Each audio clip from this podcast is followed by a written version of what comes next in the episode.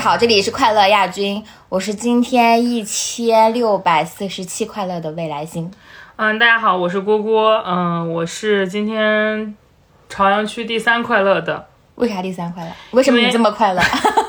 因为明天我要去海拉尔了，我们公司要团建了。我现在今天是朝阳区最不快乐的人，因为我刚刚弄完私私教。我说实话，我每说一句话，我的嘴里面会飘出我的灵魂。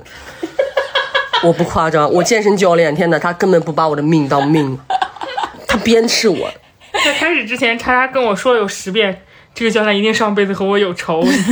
他真的不把我的死活当当事儿，但我真的爱惨他了。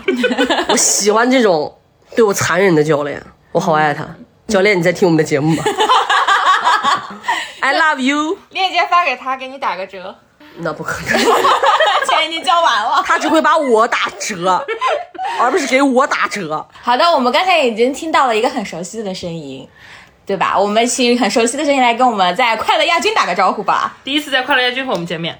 对，Hello，大家好，我是想和叉叉竞争今天朝阳区最不快乐的人的王姐。王姐为什么今天最不快乐呢？首先，你们已经看到了我的腿，我现在就处于腰到我的腿都非常疼痛的状态。然后，其次是我周一刚刚整个部门都被裁员裁掉了，而且我跟你们说，我非常悲哀，就是我周日的时候去国贸附近的一个舞蹈工作室，然后去跳舞，第一次试听，然后练完之后，他说，他说你要办卡吗？我说我还不确定我要不要办卡，因为我是因为公司离这儿近我才来跳的，但是我们我们部门可能要被裁掉了。他说好吧，那祝福你。然后周一我就被裁掉了。就是，但这里有一个好消息，就是至少你没有办那张卡，对不对？啊，对，说的非常对，因为我对自己有还有点自知之明。我跟你讲，我办卡从来不会办公司旁边，你知道为什么吗？为什么？因为那样会让我连班都不想去上。但是你平时也并不想去吧？我一定会办在家旁边，因为家是不能不回的。好的，我觉得就是我们要进入正题了。上一期节目大家都知道，我们跟大家坦诚相见。这一期我们也跟大家继续坦诚相见，聊聊我们的快乐。不同的坦诚，一种是那样的坦诚，一种是这样的坦诚。哎，我跟你讲，我看到上一期我们很多就是朋友的留言了。嗯，怎么说呢？我很后悔上一期那么坦诚，但是我希望这一期的坦诚，大家不要再留一些让我后悔的言论了。OK。好的，我们今天聊点成年人的快乐，怎么样？对，因为其实大家都知道，我们三个女性的身份标签还挺明显的嘛。然后我们自己的在节目里面，对于我们自己的事业呀、爱情呀、生活呀的这种欲求，或者是说我们的欲望，其实是非常直面的。然后正好呢，这一期我们聊一聊欲望这件事情。嗯，因为我知道这个词在线下大家去聊它，很多很多时候会觉得把它给特别的格外的泛化，或者是说把它格外的聚焦。我们今天其实就是想以一个女性的身份视角来探讨一下我们感知到的，不管是我们在影视综内容中，还是说我们在我们生活中感知到的，呃，我们这个点看到的欲望这件事情。我觉得成年人的快乐就是跟欲望绑在一起的，嗯，它肯定不是像小的时候我们做个游戏啊什么的就能获得快乐。我觉得很大一部分我们的快乐就是来自于我们的欲望被满足。所以说呢，其实欲望对于成年来说呢，也就是一颗永远充满诱惑力的糖果。是的，那本期节目呢，迎来迎来了我们自己的糖果。那本期节目就是由女性用品大人堂特约赞助播出，大家鼓掌，我们又接。堂这个品牌 slogan 呢，其实是成人世界的一点甜。大家也都知道，它其实是一个情趣用品的品牌。然后我觉得呢，对于每一个人来说呢，性或者说是情趣，其实都是我们在情感生活中非常重要的一部分。这次呢，大人堂也是很贴心的给我们寄来的产品，然后我们主播也都拿到了。然后所以说呢，就从我开始先说一下我对于这个产品的感受吧。我觉得他们的 slogan 可以改成糖糖果超甜。我觉得一点甜根本不足以来形容它给我带来的快乐。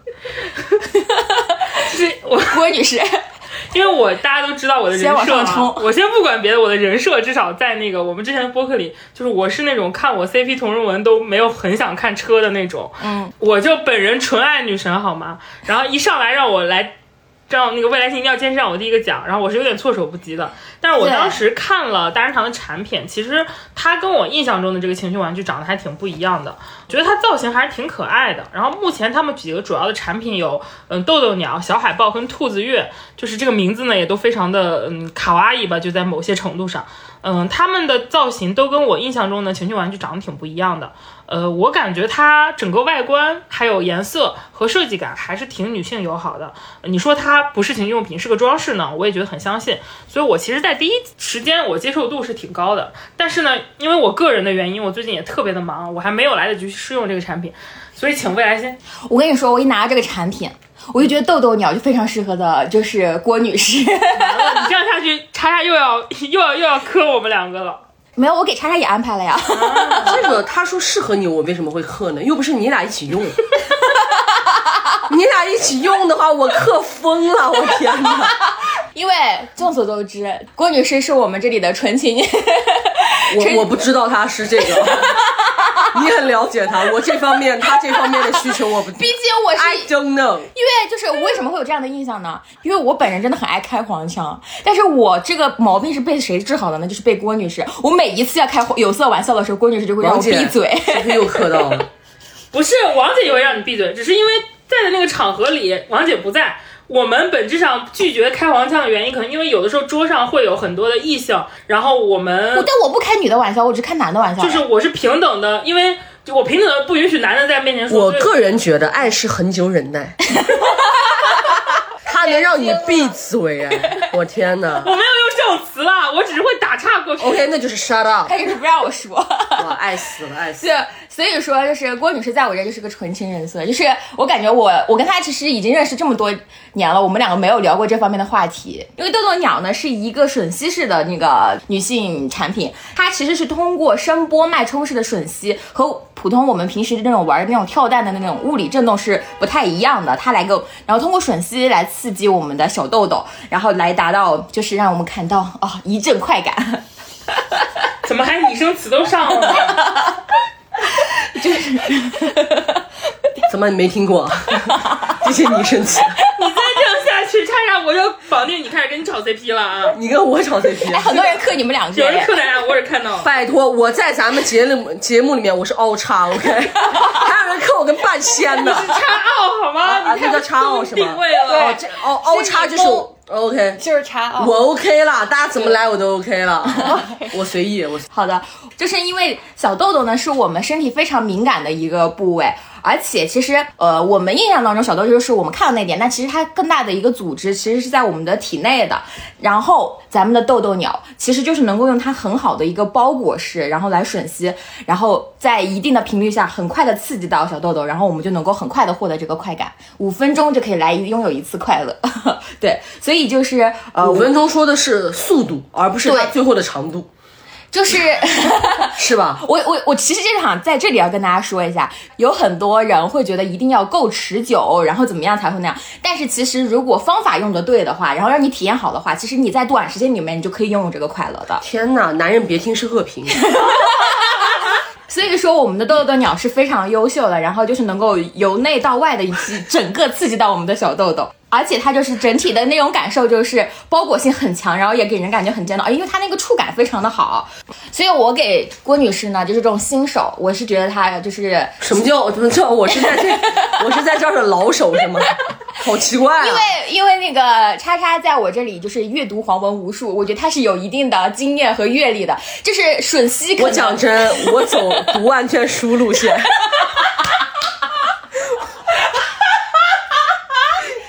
有 有这么好笑吗？就是我虽然行过路，但没有到行万里路大家都知道那个一些有这么好笑吗？你就是不是一些同人文里经常会洗塑造一些反差，就是一个人他看起来很会，但他其实根本不会。其实这就是叉叉，你知道吗？我其实会一点点，我只能说略懂吧。对，所以我就觉得好离谱。刚才郭郭笑的真的，最近是活得太不快乐，是吗？你刚才凭什么是朝阳区第三快乐？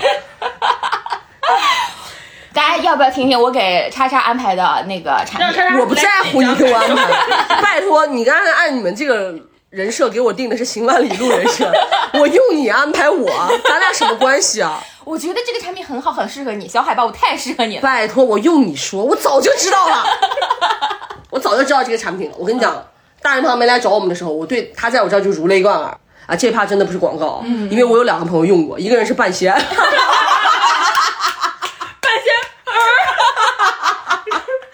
还有一个是一个知识分子，他本科是北大的，嗯，研究生是清华的，就他们两个人推荐我，我当时就觉得天哪，半仙一个阅人无数的女人 和一个知识分子都推荐我这个东西。嗯，我讲真，一个产品能让受众哗哗这么 领域领域这么广泛，就说明他真的身上有一些嗯独到之处。然后我就去咱们这次的广告商，嗯。然后就给我们寄了一个，我立马我就率先抢了一个，然后我抢得到的是那个小海豹那个造型，我首先觉得那个造型还是蛮可爱的。首先，小海豹的逻辑呢，是它走吮吸加纳入加震动，就是三合一，你就会明白三合一为什么半仙会喜欢，就是强度非常的 OK，you know。然后完了之后，就是以及我个人是觉得啊，它有一个比较好的地方，就是它很适合手持啊，就是手持以后你会得到更多很好的可以自己体验就是我跟你讲，这个地方我就不得不要植入一个心灵鸡汤，就是女人的快乐一定要掌握在自己手里。就是你说大说小，你自己说了算。嗯，你说不要还说要，就是自己说了算。这种感觉，随心所欲的感觉，我觉得是很好的体验。然后另外一个呢，就是呃，我觉得它的那个声音很小，对我觉得这种就能适用于很多场景。呃，小海豹的话，它还有一点特别好的就是它不是那种纳入式的嘛，有很多这种呃产品纳入式的，它有一种那种直愣愣的感觉，其实对女性的那种体验不是特别的好，有点恐惧。对，而且我记得小的时候就是在电视上或者有的时候路过那种情趣用品店能够看到的那种，就给人感觉造型都很可怕，然后给人感觉就有一种。他就觉得好像女人就喜欢男人的这个东西，这本质上是一种性器官崇拜，其实根本不是为了服务于女性情欲所塑造的产品。对，所以说，但是其实小海豹你看他的时候，你就不会有这种哎，稍等，大人堂的老板给我打电话。哎喂，你好。哦，是是是，他们说的很好，对吗？哦，您这边非常认可。OK OK，我跟他们两个人说一下。OK，好的好的。未来还要再追加广告是吗？好的好的，没有问题，我们这边全力配合。我觉得我这段很精彩，你们觉得怎么样？你让我把产品说完。你干嘛呀？老板还没有挂电话。老板没事，我们只是在吵架了。电话挂了哦，拜拜。好了，你现在可以说。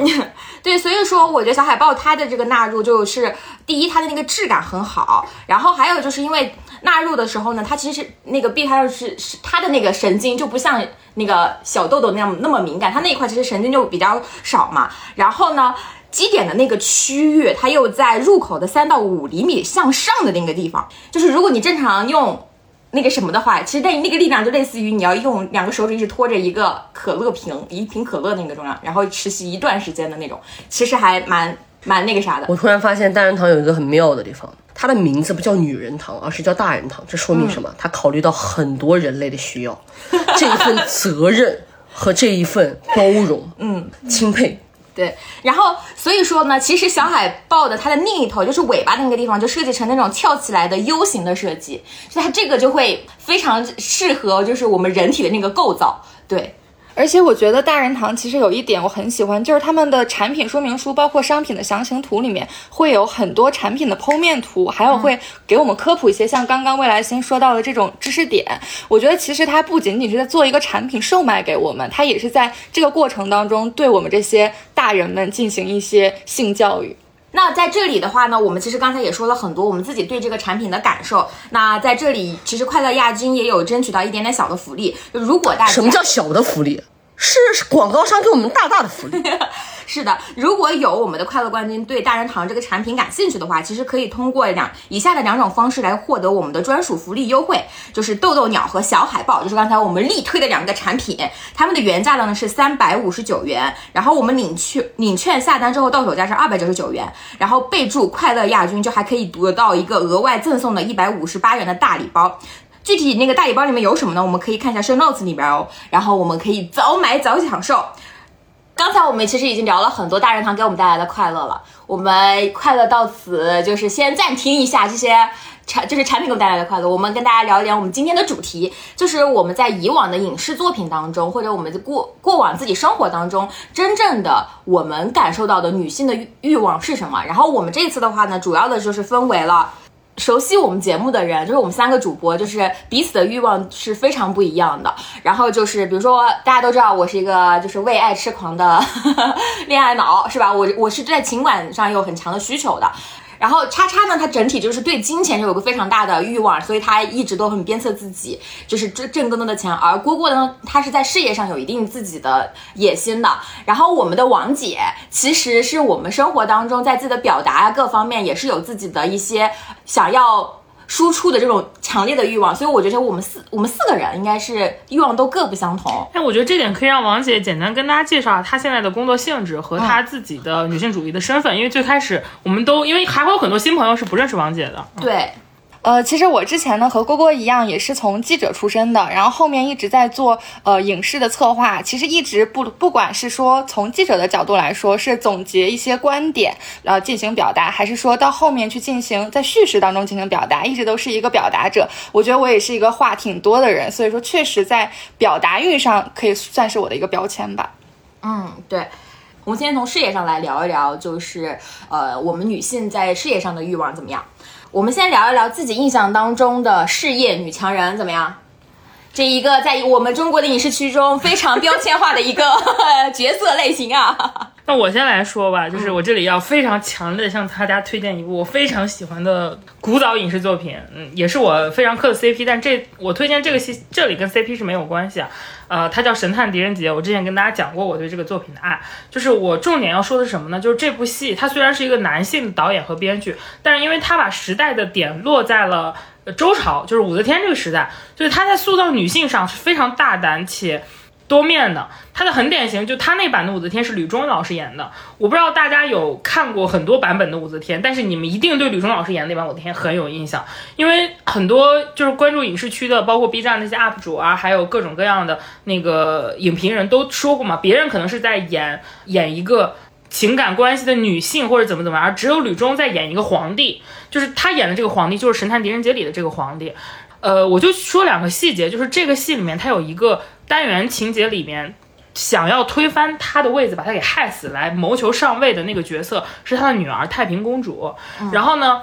在这个感情过程中呢，你能通过画面的前两个故事，你已经感觉到武则天是一个很有统治欲、很有野心、也很有能力的一个女皇帝，甚至她的女性身份是都是没有那么强，而是就是是一个皇帝的身份。然后她身上出现了一个很典型的，就是我的孩子要害我，想要从我这里来夺取我的权利。然后呢，她一方面呢是防着他的儿子的。一方面防着他的侄子的，可是他没有防备他的女儿，因为他觉得我的女儿是跟我贴近的、贴心的。可是，在另一个侧面呢，太平公主这个人设，当然历史上也是有这么一些历史背景在的。她是想要拿拿到这个皇，就是我的母亲可以，我为什么不可以？然后呢，在整个的这场斗争中呢，然后体现了太平公主作为女儿，她也有走到最高一步的女性欲望。我记得最后有一幕镜头非常经典啊，就是当得知这个真相，最后的这个反派 boss 可能是他的女儿的时候，然后武则天有一幕是她坐在一个呃像牢笼一样的房间里面，然后一个人的那种叹气和感受，那一瞬间给我冲击是非常大的。就是你会发现这些在传统的影视剧作品中，或者是说历史题材作品中，强烈的用于描绘这种弑父，或者是说父子之间的这种关于。真正到一种高位之后，权力的争夺，他的这个亲情远远不如权力的这个矛盾感。和我到底是你的你的上级，就是我作为皇帝是你的上级，还是我作为是你的母亲？这个争执这一面，在女性和女性之间，它是更细腻的。它比我传统的看到那些所谓的李渊、李世民这种故事要更细腻的多。而且这个故事的结尾，武则天没有讲破这个事情，她依然她假装这件事情不知道这个事情是她女儿。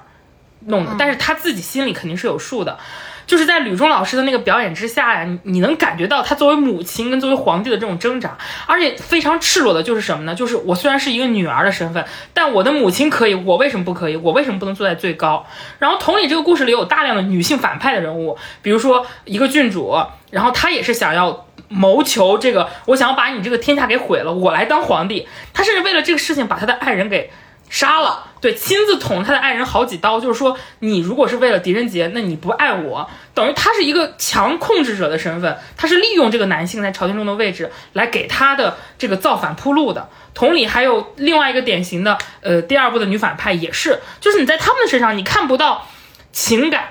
嗯，或者是呃服从于情感，或者利用自己的出卖自己的色相来婉转的达成目的，他们是非常直给的。我就要成为武则天，嗯，当然这是时代的原因啊，因为他有一个标杆性的皇帝角色，但在这个剧里你就看得很爽啊，就是什么是真正的复杂的女性，一个有欲望的，一个有权力欲望，而且不羞愧、不掩饰、直面的去交锋的，嗯，你会觉得非常的爽，而他谋求的都是我要当皇帝，就是我要造反，就是这种你会觉得天哪，这个。这个剧，嗯，如果说剧的这个层面的话，我是非常喜欢这个剧的对于女性角色塑造的。嗯，其实我看刘晓庆老师那版的武则天的时候，我也会觉得她也是一个非常有事业心的人。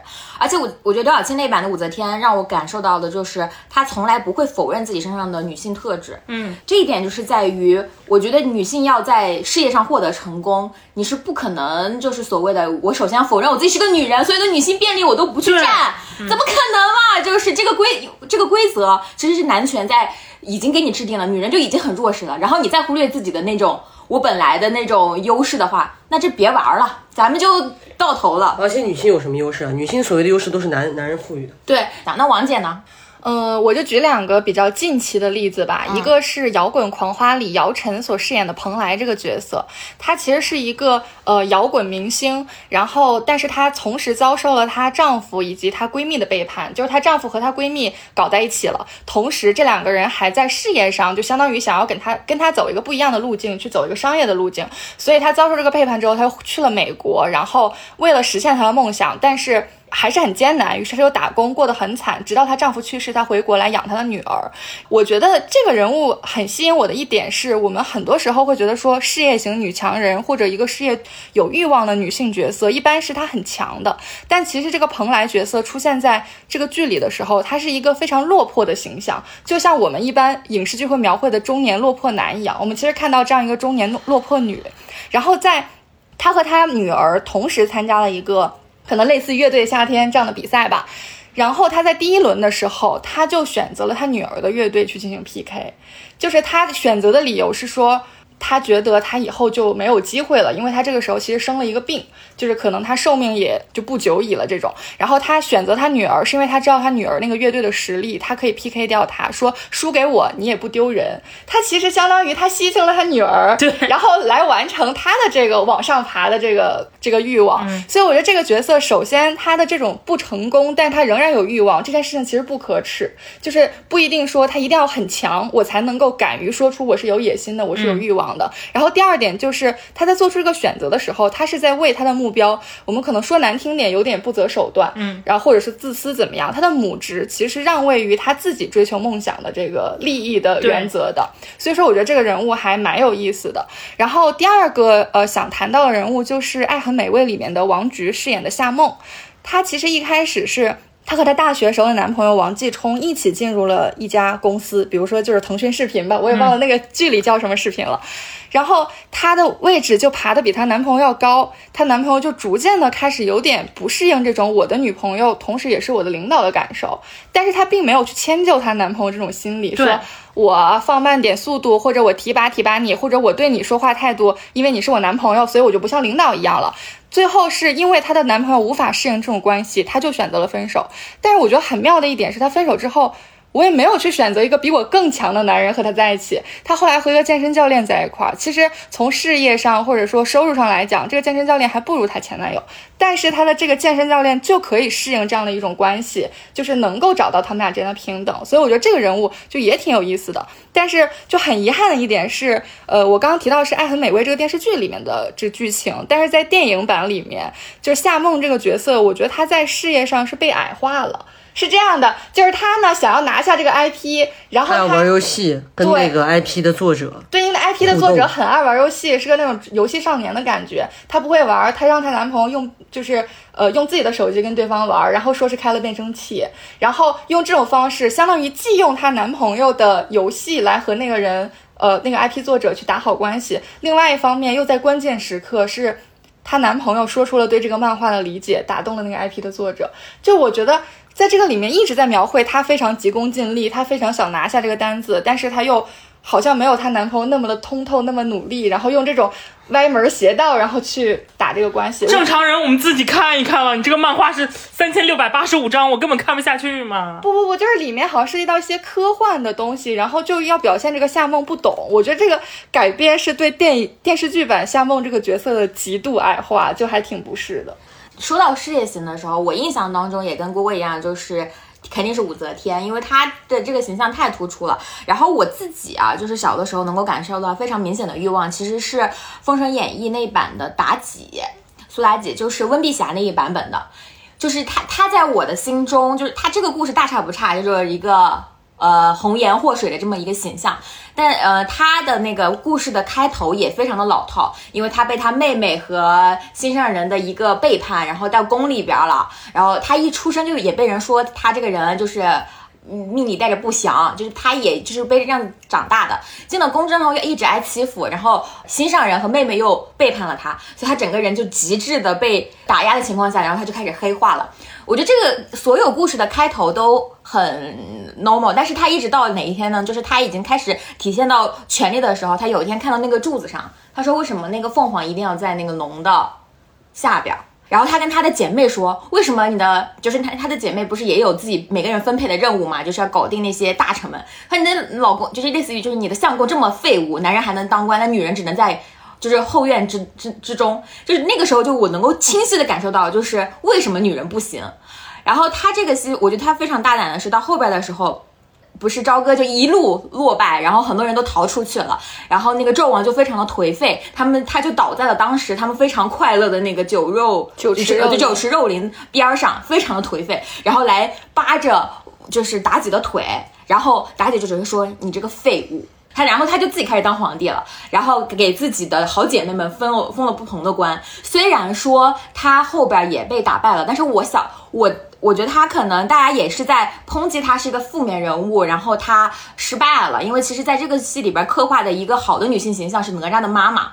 就是完全的任劳任怨，然后啊、对孩子完全的那种无限的付出。但我现在看这个故事，我会觉得那就是个成王败寇的故事。如果妲己赢了，可能这一个故事就不是这么写了。所以那个时候是我的在小时候看电视剧的时候第一次这种冲击。那莎莎呢？莎莎有自己就是印象当中非常强的事业型的女性吗？我自己是，其实我看的这些影视剧啊，还是相对来说比较少。有的时候我走到我心里最重要的作品，有的时候往往是我第一次看到的一个很震撼的作品，其实就是《哈利波特》。《哈利波特》当中其实就是赫敏嘛，赫敏格兰杰，她其实是三人团里面唯一一个出身麻瓜的一个呃角色，她甚至是主要的女性角色里面唯一出生在麻瓜的角色。你像金妮。魔法家族，然后卢娜魔法家族，你就更不用说还有一些，比如说麦格啊，就是他们的身份地位各方面，她出场就已经是一个在魔法世界里面相当有位置的一个女性了。那赫敏完全就是一个按我们现在逻逻辑来说，就是一个草根出身，对吧？你时不时还会被马尔福攻击为泥巴种，但是就是这样的一个女生，在我印象太深的一个地方就是她开学的时候，她就已经在家里面把书都背完了。嗯嗯，然后我印象也很深的一些细节，比如说她说。哈利波特说你：“你平常看这个书啊？”他说：“嗯，对啊，魔法史是我的消遣。”他是让我第一个感受到，原来主动学习，主动去嗯怎么说吸收这些知识，会让我觉得哦，原来对某一些人来说，它不是负担。嗯，对于他来说就是一种天赋。他是让我一下就感受到，原来学习知识和对知识的渴望。其实小时候我说实话有。我不知道是不是我的问题啊，就是有一些年轻人会有一点一点点知识羞耻，嗯，努力羞耻，会觉得我努力是一件不好意思的事情。但是赫敏在这儿，我完全就是打破了我这个认知，就是他主动去学，我提前去背了，我提前去念了，然后上课老师问我问题，说，哎，这个东西谁会？他永远是第一个举手的，甚至老师都不想点他，他还在举手。他的那份就是怎么说，想要让别人知道他很厉害，嗯。然后甚至明自己对证明自己，包括罗恩都吐槽过他，他哭了。嗯，你会发现他难受，只是因为他遇到这个事儿，而并不是说我这样做是有什么不对的，对因为他被一个小男生攻击了。所以那个时候我就会觉得说，一个这么优秀的女生，她敢于去表达，敢于去展现自己有能力，她完全没有任何的负担。其实那个时候是给我一个很大的震撼的，尤其是在。整个书里面很多关键的时刻，比如说第一部，他们去拿魔法石，中间有一个片段是需要用一个逻辑推理，反正就是猜出来哪个药能吃，哪个药不能吃，就那么类似一个部分。但是电影把它删掉了，啊，呃，电影把它删掉了。那那个地方就是赫敏展现了一个他非常聪明的部分，然后包括到后面他们做 DA 的时候，也是赫敏去提议的。你甚至是他他们最后去。找所有的死亡圣器的时候，他率先拿出了很多一些自己啊，比如说那个串珠小包，对串珠小包里面可以拿出来很多东西，就是没有赫敏那两个男人就是。对吧？尤其是罗恩和哈利波特，很多的时候产生分歧，都是赫敏在以纽带去把他们捆绑和连接在一起的。就是没有这个女人作为一个智囊团，整个三人小组是走不下去的。嗯，就是你在他身上看到了特别多女性的力量和原本在别的作品当中这些能力不会让女性拥有的。对对，就是你让 J.K. 全给他了，是就是这种强大的偏爱，在我看来，其实就是一个女性作者对女性角色她塑造的一个有自己很深刻的想法。我觉得为什么大家会那么喜欢赫敏，为什么大家会对那个女演员有那么多的滤镜，何尝又不是因为那个角色写的实在是太好了呢？因为我就记得大战之后，那个魔法部的部长是让他来当的，对她永远都是一直走在 leader，对，走在前面，她一直都是想要去，比如说为小精灵做一些贡献啊。家养小精灵保护协会，曾经没有人去关注这帮人，嗯，而且说白了，哈利波特作为男主角，他也只是对多比一个人同情。同情，那只有赫敏是带着包容的心去面对整个这样的一个环境，而且小精群体。灵其实对他都特别的不好，都说他是泥巴种。对，对，而且我觉得罗琳在塑造这个角色的时候，她是由把这个女生打造成这个三个人小团体的一个隐形 leader 的。对因为什么叫最好的 leader？最好的 leader 就是不是我比你强，而是他善于发现每一个人身上的亮点，发掘出来，让我们整个小团队的能量进行一个大爆发。其实哈利波特。他很多时候是被命运选中的男孩嘛，是的他很多勇气是被谁激发出来的？是被赫敏。他很多选择是谁推着他走的？是赫敏。而中后半的时候，我记得很清楚，就是因为赫敏跟 Harry 的这个关系，罗恩自己心里是崩了的嘛，然后他可能他是离队了的。但是呢，在这个故事中，赫敏并没有在情感上过多的摇摆和纠葛，他是坚定的站在选了择了，Harry 那边，因为他知道什么是正义啊。什么是重要的，然后情感这些东西，就是在他看来，就是如果出现了矛盾的纠葛，你像如果放在很多现代的一些创作者，他就跟罗恩走了。去要去解决问题了呀，我怎么怎么的。坚定不移的，我们来搞这重更重要的事情嘛。最后罗恩不还是回来了吗？而且罗恩为什么会回来，也跟他的牵引是有关系的，关系对，嗯。每当世界告诉我没有完美的女性存在的时候，拿出赫敏，反正最重要的对我来说，就是他想表现自己的那个欲望。对对，然后以及他就是对于知识的追求，对于所有的这些，呃，怎么说，大家看似是勤奋、是笨拙的这些行为，他根本就不在乎别人怎么看他，是的，他就天天泡在图书馆，我管你们怎么想我呢？我管你们对我管 Snape 到底喊不喊我举手呢？不好意思，老师，你不喊我是吧？全场没有人会，这个分儿你不加在格兰芬多上，你就咽肚子里吧。就是我，反正那个时候我就是觉得他这个人身上真的少了很多羞耻感，对，嗯，少了很多羞耻感。他是非常敢于表现自己的聪明跟自己的努力的。对，要不我们先说说，因为其实我觉得欲望一定要满足了之后才能使体现出来嘛，对吧？因为我觉得你要在够强的情况下，你的那个欲望才显得更加的饱满。然后我觉得国产剧当中呢，就是事业型女强人这一部分，就是有一种打不破的那个东西。然后我看了一下我们几个人的词儿，就是又相似，但是又有彼此有补充，我觉得还蛮有意思的。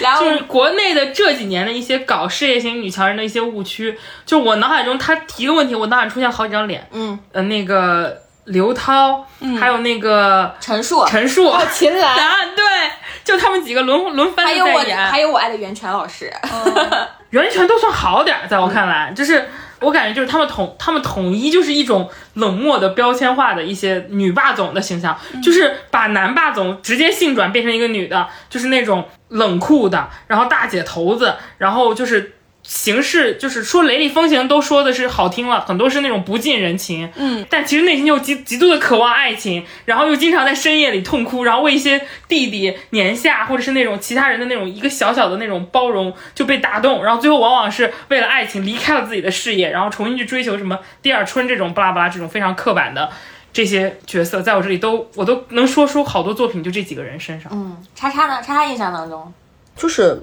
呃冷血，嗯，家庭无法兼顾，老公必然出轨，老老公必然出轨，孩子必然在旁边哭哭唧唧，嗯，就是这个逻辑吧，嗯。嗯，王姐呢？我的想象中就是这些事业型女强人必须要穿成套的西装，哦，我也是。对吧？然后，而且就是他们有的时候给我一种，我看不到她的能力是什么，我只看到她的性格是强势的。但实际上，我觉得一个。比如说，他做得一定成就的人，他不一定是性格强势的人，性格强势的人也不一定会走到这一步。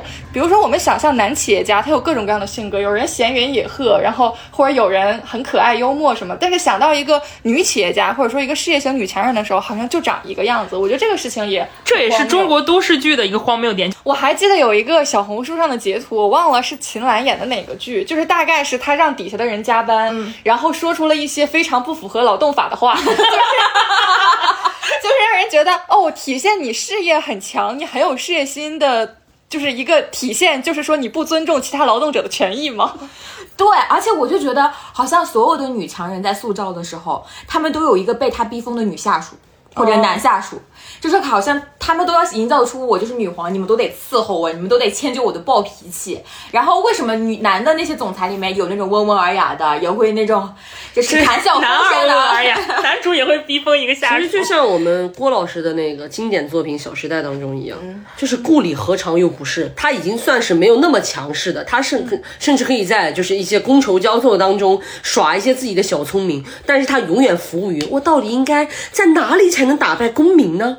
大娘水饺吗？就那一段。然后公民是不是刚刚的特质？折磨下属，然后冷漠的、霸道的，显示不出他的能力强在哪，干不到，只感觉他性格很强势，人很龟然后最后公民一定要在人群当中，你难道还没有发现这场战役最大的战利品是什么吗？镜头就给了顾里，姐妹忙活了一整个过程，最后还是男人的战利品。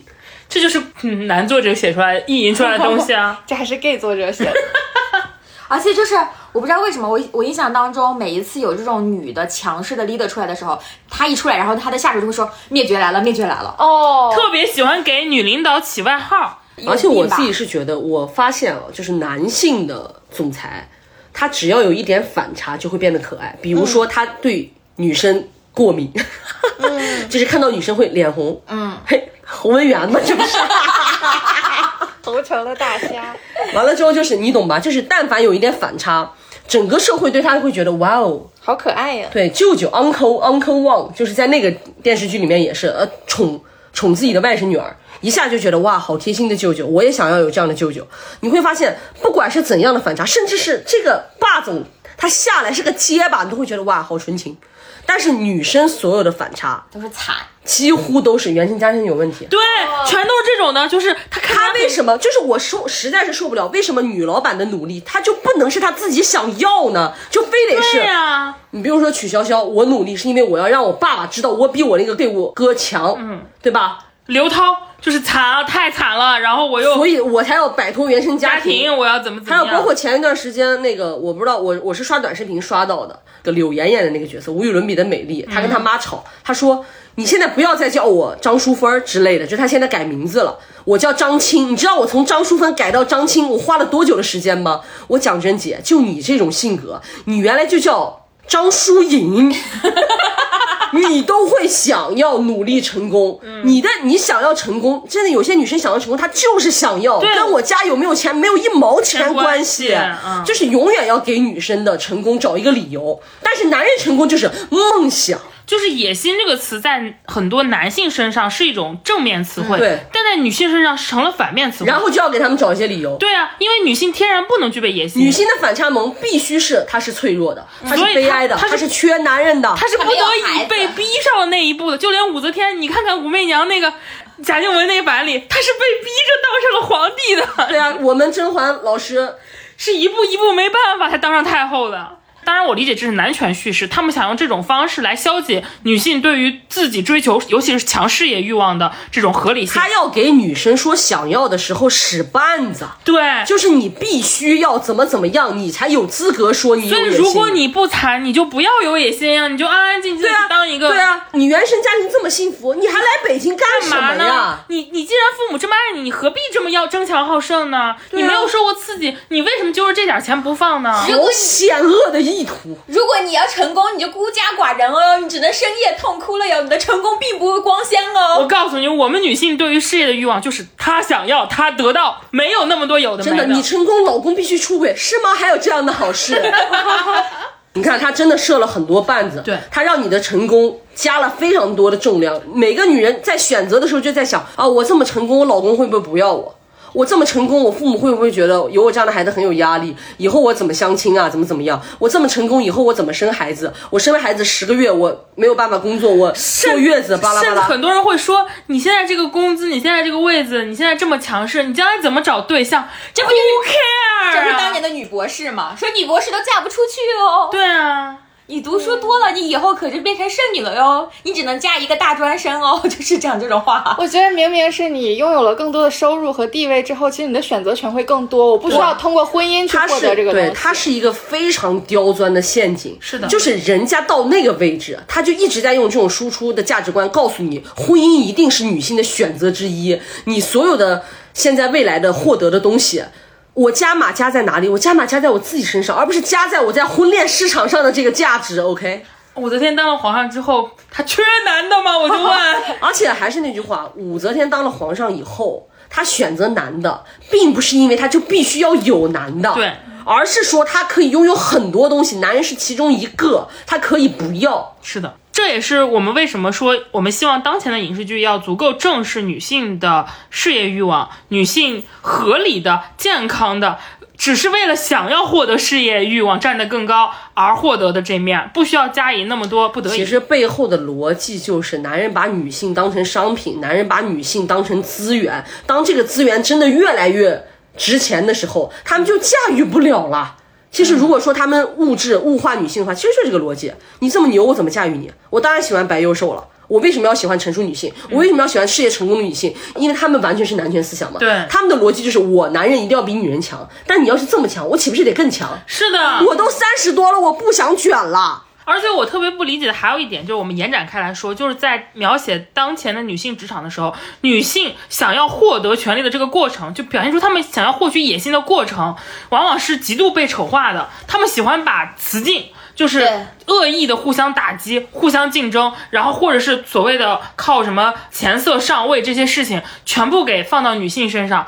就他喜欢把女性刻画成一种为了上位不择手段。他一方面呢，他一定要给女性追求野心加一些不得已的理由，同时在这个过程中又往往加很多见不得人的东西。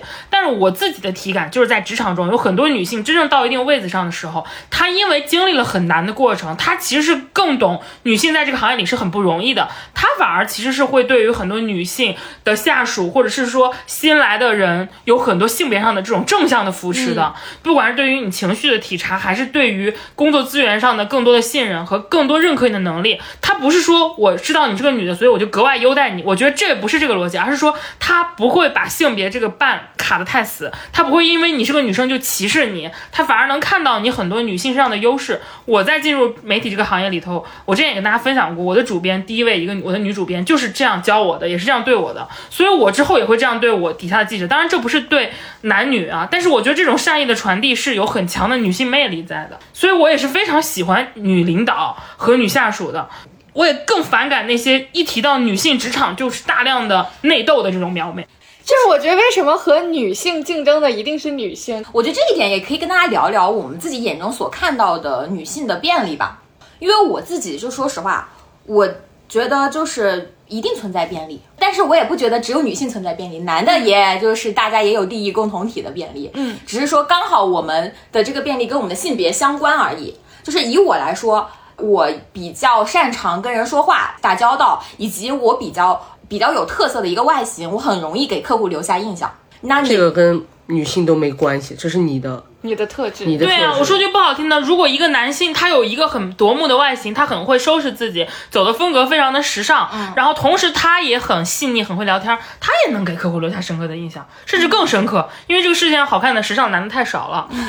对啊，这跟女性有什么关系呢？我觉得就是，其实我是没有很认可女性便利这件事情。在我看来，所谓的女性便利是我们身上的女性特质赋予我们的，跟性别本身无关。它一定是因为我们，比如说我们更细细我节甚至都觉得女性便利就是一个男人赋予女性的一个词词汇他觉得你的美色对他来说有意义，于是他赋予这个东西叫女性便利，让女性觉得哇，我好像得了什么好处似的，但是这个问题然后让女性引以为傲。对，但这个问题关键并不在于你是女的，而是因为你有美色。如果你是个男的，你也有美色，而那个老板他可能正好喜欢男的，那这就变成男性便我利我。甚至都觉得女的有什么便利啊？反正我在行业里面，我感觉我自己就还好。嗯但是之前有一个老师曾经跟我说过，他说，其实在我现在这个年龄，就是二十五六七岁这个年龄，其实呃，女生在职场上的那个所谓的便利是，呃，男性的年长的领导对于。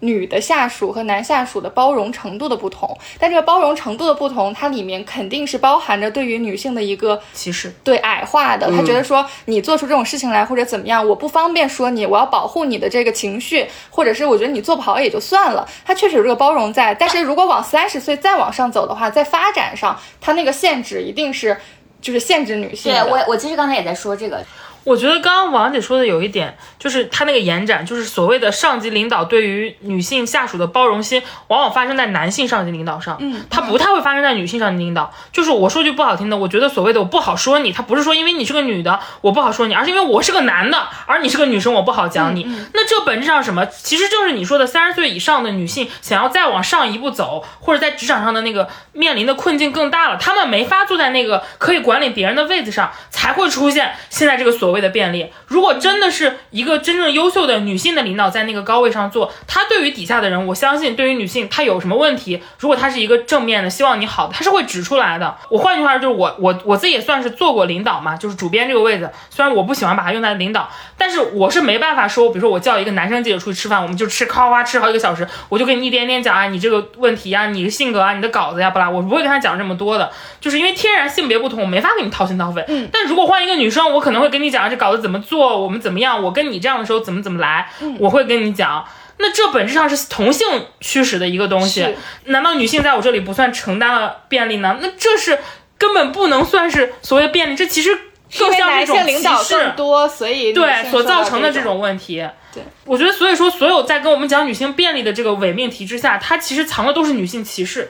对，其实我一直都觉得所谓的便利就是带着矮化和歧视，和带着把你框在一个他们想要的框里边儿。有人说，那女性她们在幼师这种岗位上的竞争力就比男性高啊？那有没有想过，其实女性她们只能做幼师呢？而幼师可能又是同等级的这种职中生里相对工资最低的一个类目呢？包括护士，我就给你举个例子，像我们这一行其实就是女生特别多，有的时候客户就会说，这个团队里面有男生吗？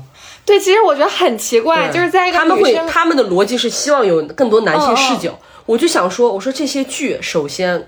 电视剧，国产电视剧最大的受众就是就是女女性再者，你那些悬疑的，对吧？然后武侠的，女生也看啊。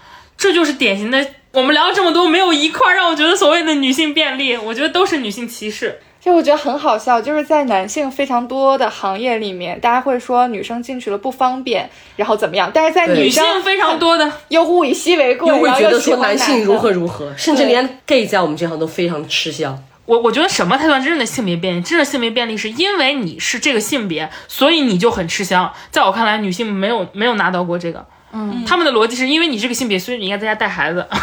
只有男性拥有性别优势，你只要是个男的，你就比我们吃香你。知道，就是我，我不是做商务嘛，我在很长一段时间里边，就是我的如果业绩非常好，或者我拿了一个非常长的单子，他们都会觉得因为我漂亮，就这就是典型的 所谓的觉得你拿到了性别红利，他们会天然觉得你是拿到了红利，而不是你有能力。我们姐妹们的核心逻辑点在于什么呢？就是我们要让更多的女性在职场中有明确的吐露自己的野心的契机，就是我们要勇于说出我们就是想要，我们想要更好的工作，想要更多的职场机会，想要更高的位置。然后当我们一步一步走到那个高的位置的时候，我们对于底下的女生，我们就不会设那么多限制，我就不会说我希望提上来的是个男的。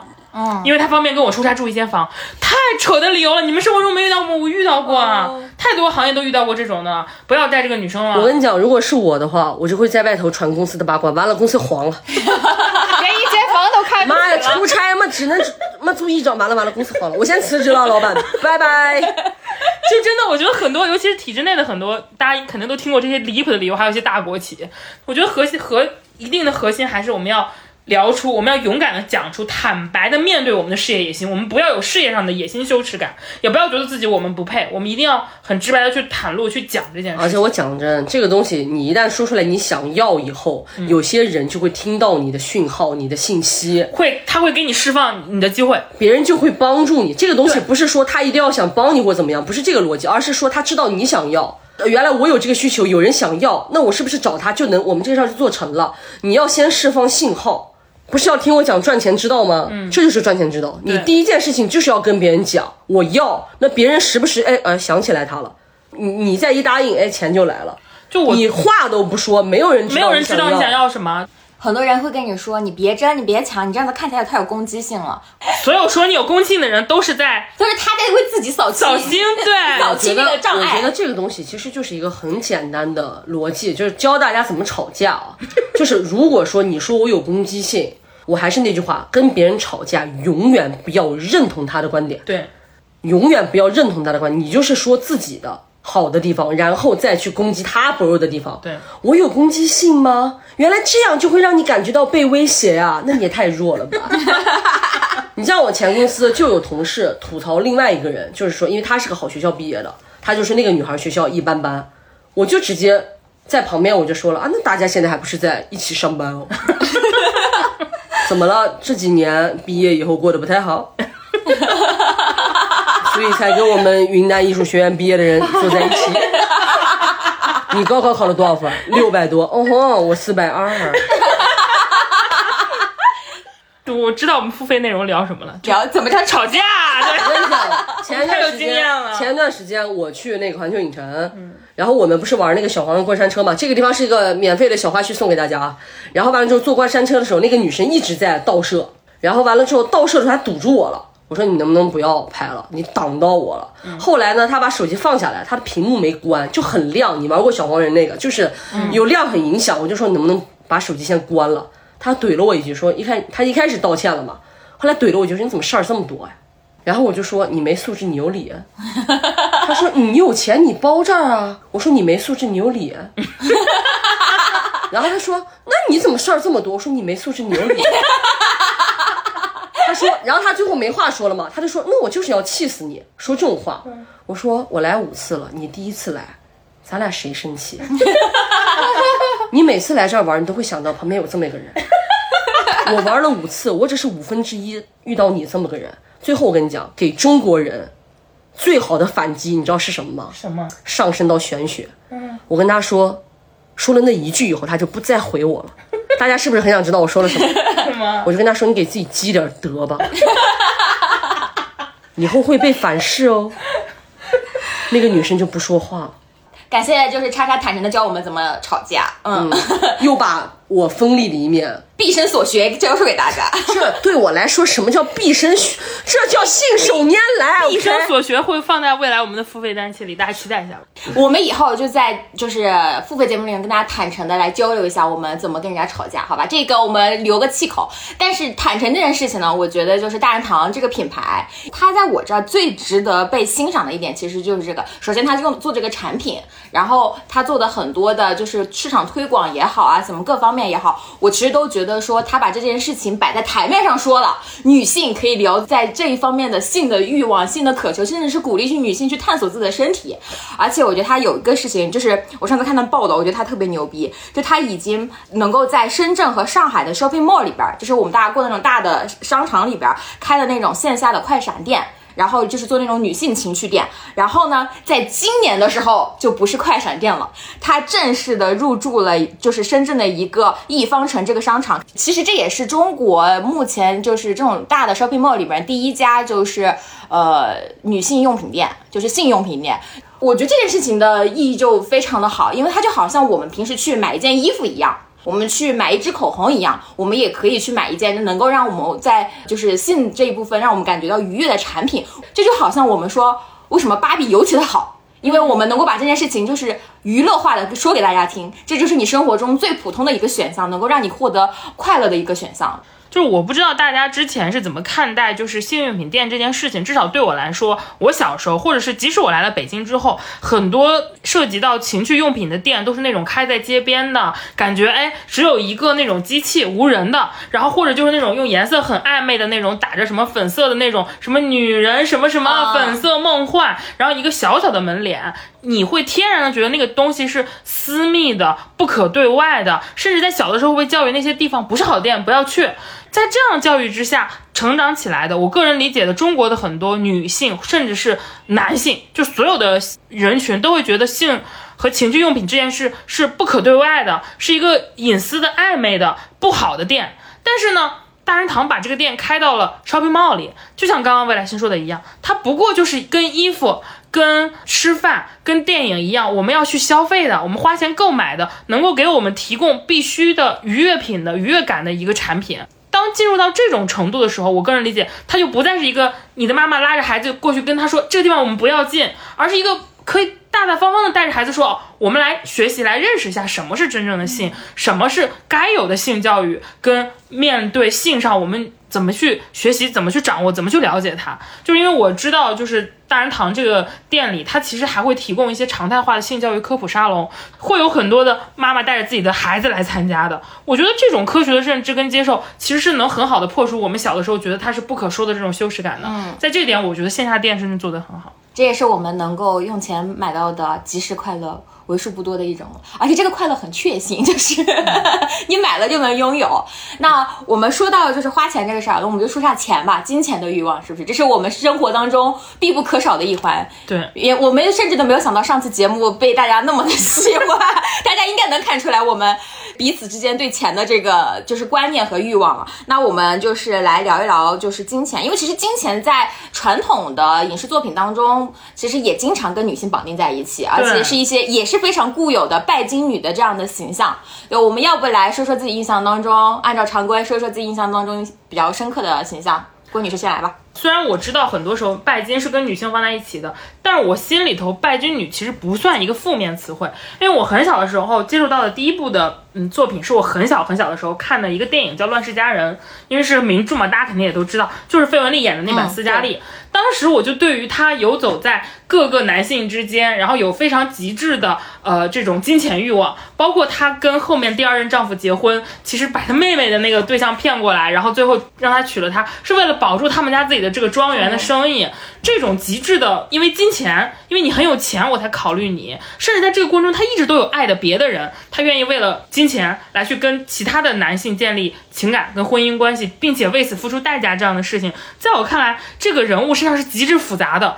就我小的时候看没法完全理解他，但我是觉得这个人是有一种很野生的，我很向往的那种劲儿在的。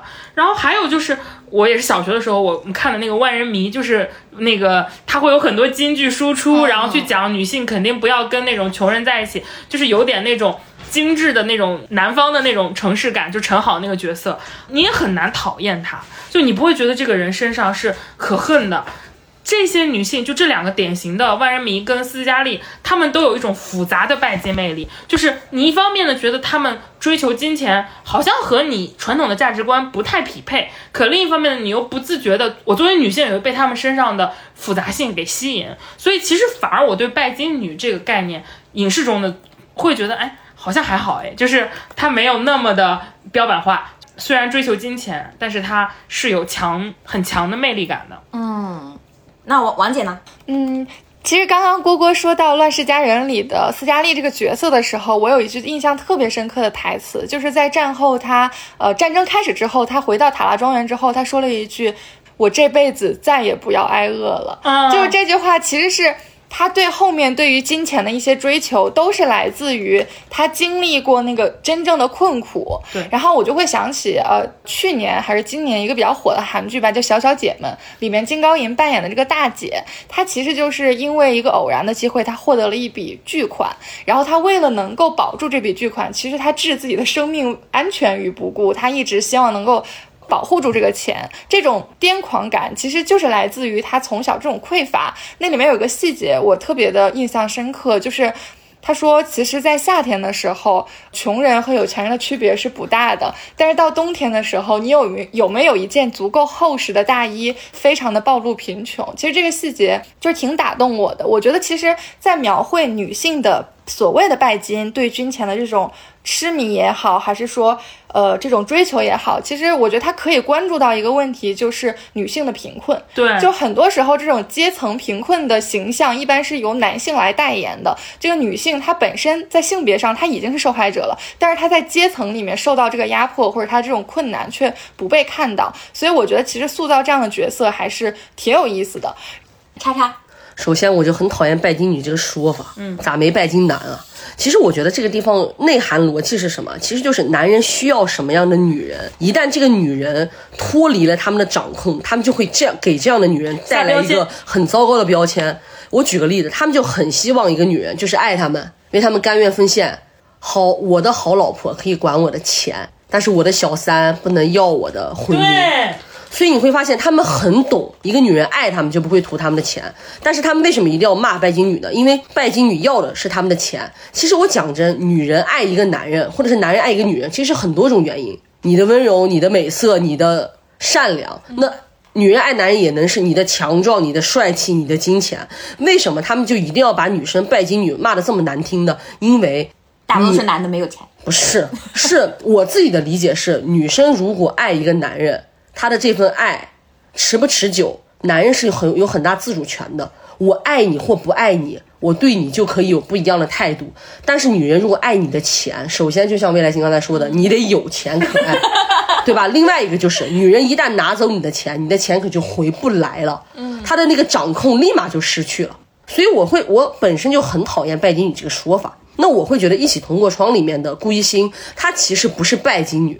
他就是那种我很喜欢的一个逻辑，就是他爱钱没有理由。嗯，剧里面非常明确的说过，顾一心自己就说我家不差钱，尤其是后面他去了美国留学，哎，咱不管为什么啊，这个顾一心第二集就没有出，第二季就没有出现了，咱们不管他们内部的一些问题啊，他把他写走了，人家去美国就说明，哎，对吧？家里是有钱的，对吧？就是他就是一个家里面，他明确说过家里面条件很好，他但是他对钱的那种爱。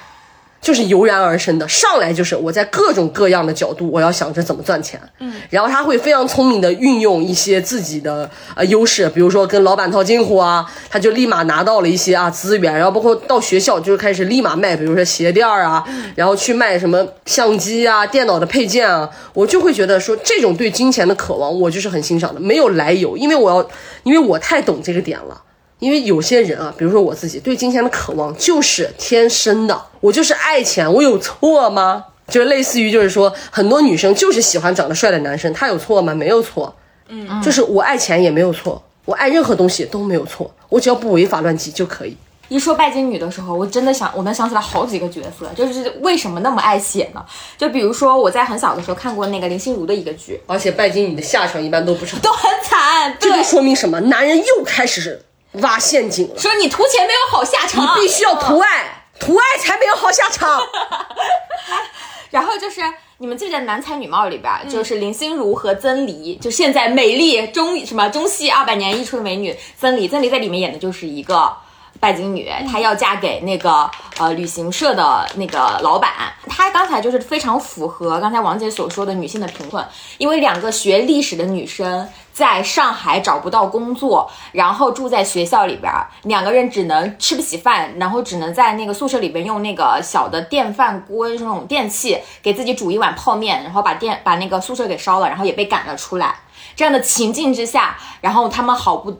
好不容易得到了一个就旅行社的工作，就是那个林心如的那个角色叫苏拉，然后曾黎的那个角色叫做颜如玉，很漂亮。然后她就是为了能够留在那个旅行社，因为她喜欢那个旅行社的老板，她就要当他的老就要当这个旅行社的老板娘。嗯，最后她的下场也很惨，呃，老板要跟她离婚，然后。呃，他手上的钱因为炒股一无所有，他最后又要重新去找寻自己的利益。而苏拉因为图爱找到了一个高富帅，高富帅是谁呢？是陆毅。嗯，对，所以说印象当中好像拜金女就是这种非常惨的结局啊。然后你你之前所因为贫困所受到的一切，然后你找工作这些难。都不存在。只要你因为爱钱选择了男人，你就错了，你以后就一定会很很惨、很糟糕倒很倒霉。然后我印象中第二个印象特别深刻的拜金女是杨幂在《北京爱情故事》里边的那个。啊我也是。杨幂在那个剧里边那个功能性之单一，她就是只有爱钱和惨这一个两个两个作用，阴险啊，越听越阴险。就是女人爱钱就会惨，我就跟你讲，女人要爱，她最后可能一无所有；但女人爱钱，她最起码后面还有钱。啊！就是我跟大家说一下这个场景是什么，就是我印象太深刻了，就是一杨幂跟了那个特别有钱的富二代不是在一起嘛，因为她特别喜欢买鞋子，那个富二代就会给她买鞋，然后她富二代给她租的房子里边，最后富二代就是呃喜新厌旧，把别的女的带带过来了，他没有展现就是我在这个富二代上得到的快乐或者我有什么好的那一部分，他展现都是富二代把那些女的叫过来了，然后给他打电话让他去呃陪酒或者陪他去玩儿。在那场戏里边，他非常的没有尊严，他就跟那个富二代搂着的另外的一个女生说：“你能忍你就忍，忍不了咱们就算。”然后后来那一段其实杨幂就已经很崩溃，后来就回去找李晨了。这个时候，富二代又说：“我给你开一家花店。”因为杨幂她就是想要一家花店，嗯，然后杨幂又回去了，然后杨幂是非常不高兴的，就是惨兮兮的，就是我终于有一家花店了，我的梦想实现了。如果我跟着你李程，我什么都没有，就就是他也没有任何的高兴。就你能理解那个状态吗？就是我感觉我我不知道他图了钱是为了什么，嗯，就不知道他要补他的是哪一块缺失。他所在当中呈现的状态就是惨和一直在无限的被男人践踏自己的自尊。然后我自己比较喜欢的一个拜金女的形象是什么呢？是《失恋三十三天》里面的那个叫做什么可，你好刁钻啊！你怎么会喜欢他呢？谁？就是个贺男人。他因为他本人把老公当成事业来经营，因为你喜欢这种类型的，那 OK，我就扮演成你想要的类型，我只要你给我提供稳定的金钱，你给我提供我稳稳定的生活，那我就给你提供你需要的你这个身份的陪伴，我觉得是 OK 的，没有问题的。就是女人，你的这个伴侣第一眼让你看上了钱，OK，那你就享受他的钱。这个伴侣第一眼让你看上他的帅气，那你就享受他的帅气，没什么了不起的。感情什么事情，时间久了到时候再说。但是我觉得在那一点里面非常好的是，这个角色他展现了我起码获得了的东西，我觉得没什么可羞耻的。我觉得女性就是就是要这样子。就是我很反感把对于金钱的追求跟男性挂钩，嗯，因为在当代的社会中，如果你是放到古代的背景里，你没有办法，因为你女的可能就是只能嫁人，你没有自己的这个经营渠道。但是为什么爱钱不能是纯粹的爱钱呢？就是男人不需要做我和钱之间的一个嗯媒介。我这里举一个例子啊，就是大家可能一下就能 get 到了。比如说我很喜欢的这个《武林外传》里的佟湘玉，她非常的喜欢钱，非常的抠门儿。但是呢，这跟她是寡妇没关系，跟她受了伤没关系，她就是喜欢钱，就是当老板娘，就是什么钱都要挣。但她这个对于金钱的追求跟抠门儿，大家就不会管她叫拜金女，为什么？大家只会觉得拜金。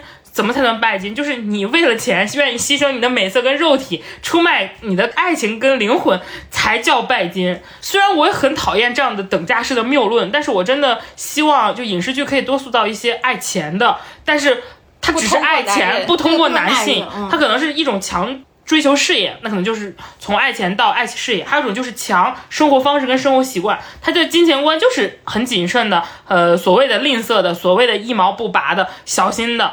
那我觉得也完全 OK，完全也很有魅力啊。尤其是当如果遇到一个这样的很爱钱的女性，她在遇到很多大事儿的时候，她是很舍得花钱。比如说为什么喜欢佟湘玉，就是你感觉她什么钱都敢挣，什么钱都要挣，那么抠抠门儿的时候，当她真的遇到了大事儿的时候，她是愿意拿钱帮大家渡过难关的。其实就是一些潜意识，就是为什么一定要做这种女性拜金。就是一开始刚才我的理由已经说过了，另外还有一个就是她为什么一定要让金钱跟男性强挂钩？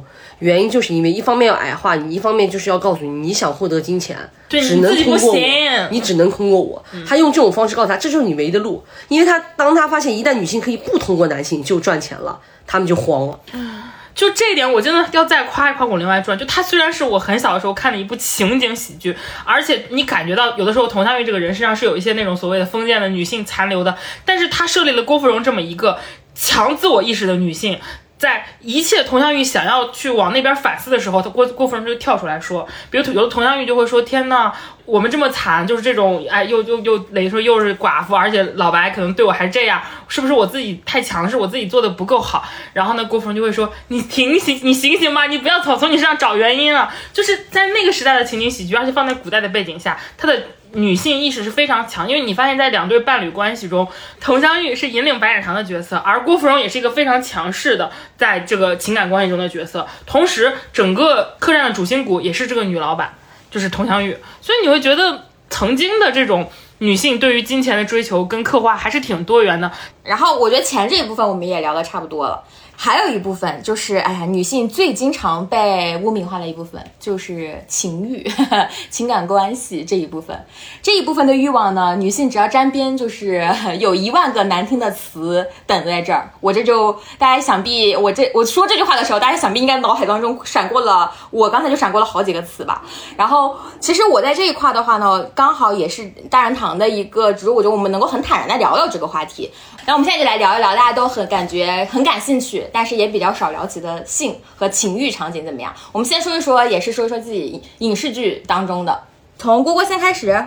呃，其实对我来说的话，就是我是两点啊。第一点就是因为我我还是一个很纯爱的人。我说的纯爱指的是我不太喜欢那种纯走肾的那种那种那种剧情。所以说一些很流行的人设，比如说呃喝大了之后一夜情，包对，然后或者就是那种纯纯就是我感觉你在 讽刺我，纯纯看对眼了之后讽刺我的婚姻，纯纯看对眼了之后，然后两个人哎呀来一下，我这个是我不我不是说我不能接受，只是说不是我的菜。所以说我自己比较喜欢第一个是。是情欲场景跟呃性场景是服务于情感的，嗯，就这是我的第一要素，就是它一定是强服务于情感的，就是即使是一些有非常大尺度的镜头，比如说我我有时候很喜欢一些娄烨的很多镜头描写，他的一些镜头，他也都是有一种很强的是推动剧情、推动情绪和情感到了，然后自然而然的有很多情欲镜头，那他的大尺度的裸露或者大尺度，在我看来都不要紧。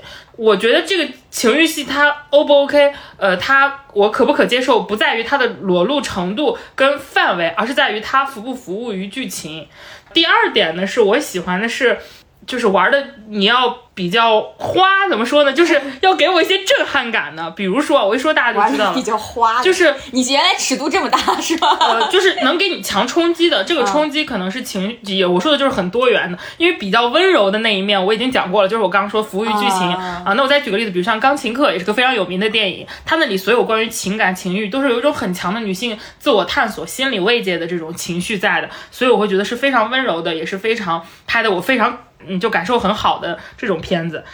说完了这个之后，我们说点就是我说的另一些场景，就玩的花的。什么叫玩的花？我比如说啊，我不知道大家有没有看过《消失的爱人》这个电影？我之前跟大家推荐过很多，就大卫芬奇的那个片子。那个片子里的女主角有一幕戏，就是她在逃离了她老公的那个呃，制造了一个凶杀案，就是逃离了这个所谓的这个身份之后呢，她找了一个跟她之前暗恋过她很久很久一个超有钱的一个男性，然后在两个人进行一些。非常强的那种，就是在一些呃情爱或者性的场景之下，他把这个男的给嘎了，嘎了之后呢，他还捅伤了自己的呃下体，就是就是呃性器官，然后说是这个男的在逼迫他，他不得已反胃的防就是反击，然后包括那个房间里被他提前布置成了各种就是那种。挣扎逃跑，就是当然那个男的也对他采用了一些暴力，但全部都是在这个女性掌控下的那一幕镜头。你说它尺度大吗？是挺大的，但是它没有那种裸露镜头。但是你会觉得这是一种强女性引导的阴谋的感觉。所以这一幕他的这个呃性爱和。他都没有到性爱那一步，但是就这种掌控，看似这个男的在实实施这种所谓的性暴力，实施这个逼迫，但其实最后是全部这个女性设计的。嗯，他他的这个身体上的体力优势，呃，跟他的金钱优势都是远弱于这个男性的。可是他反过来把他反杀了，哇，那一幕的这种爽，当然他他不是一个性上的爽，但是这种掌控和权力上的爽，通过性场景描述出来，而最后这个女性又有一种。传统大家意义上的小白花的形象被警察庇护着出去，然后露出了一个那个微笑的时候，哇，姐太帅了，你知道吗？就真的就是牛，你就只能说这种词儿。就这种场景，我印象也非常深。嗯，我想举的例子是《泰坦尼克号》啊，经典那个。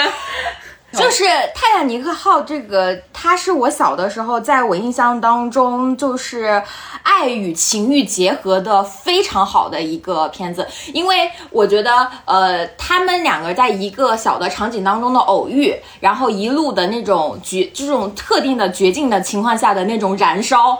对，包括一些就是禁忌之恋啊什么这，从上上等舱，然后要去到下等舱，然后一路我带你去体验那样子的自由放飞，然后展示。他最开始给我冲击的时候，是他要让他给他画那个海洋之心那个画，然后女主很自然就自己把衣服脱光了，很坦然的在男主面前展示了自己的裸体。嗯，就是印象当中他。呃，应该是就是躺在那个椅子上，然后就是是一个倒着的一个样子，然后。哇，就是我第一次觉得女性的身体原来是可以那么漂亮的，那个保持在她身上根本就算不了什么。天哪，有一种高光圣洁的美。天哪！其实，在那个时候，我的小的时候，我就是所有人都跟我说，你不能穿，你穿衣服怎么怎么样。我妈妈随时会跟你说，那个裙子得怎么怎么怎么着。然后，甚至照镜子的时候，都会觉得说要遮一遮，怎么那样。但是那样坦诚的，就是展示自己的身体，那是我的第一次，就是原来女性是可以欣赏。并且展示自己的美丽的，虽然它是一个比较极端的，就是全裸的这个方式，但我觉得这个对于我的后来的影响非常的重。然后第二的话，我觉得他那场情欲戏在我的眼里就是非常的重要，因为他到了那个时候绝对的自由，他需要一场燃烧，而且她其实是典型的女主需要这一场，不是说男的说我想和你做了，而是说女主需要有一种自由的释放。感，包括在那个车窗上的那个手掌。哦，原来性爱是自由。我觉得在某某种意义上，那场戏当中，对于你来说是一个自由的符号。那个手掌就是自由的符号。就小李子只是个工具人罢了。对，但是搞一搞嘛，长得也不错的一个画家，就是 感觉很适合艳遇。这就是我我小的时候非常非常喜欢的情欲戏。对，然后第二的话，其实是印象当中觉得非常好的情欲戏就是《色戒》。嗯，因为它的一个开场是一个。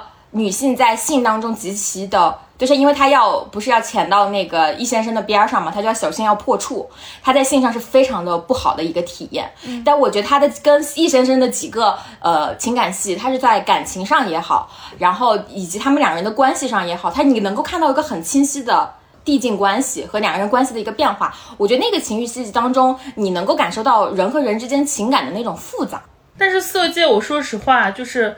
它对我来说，它是剧情必要性，但是它的场景镜头我不喜欢，因为那里女性的客体化和被动化太明显了。明白。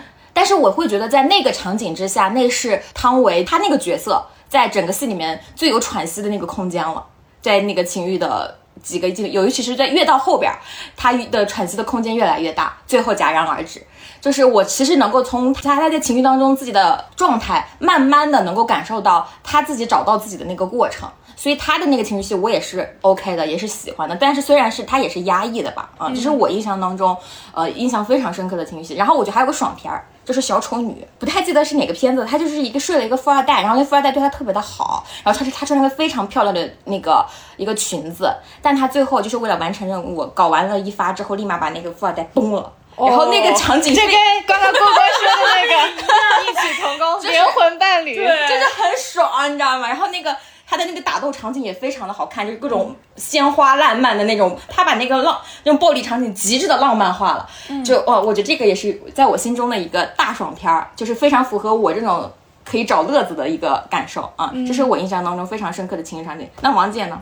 其实我人生当中看过的第一场影视作品当中的性爱戏是推拿，然后你能想象，就是那时候我刚上大一，我和我的室友一起在宿舍里面去观看这部经典的著作，然后当我们看到这场戏的时候，我们都沉默了，就是觉得。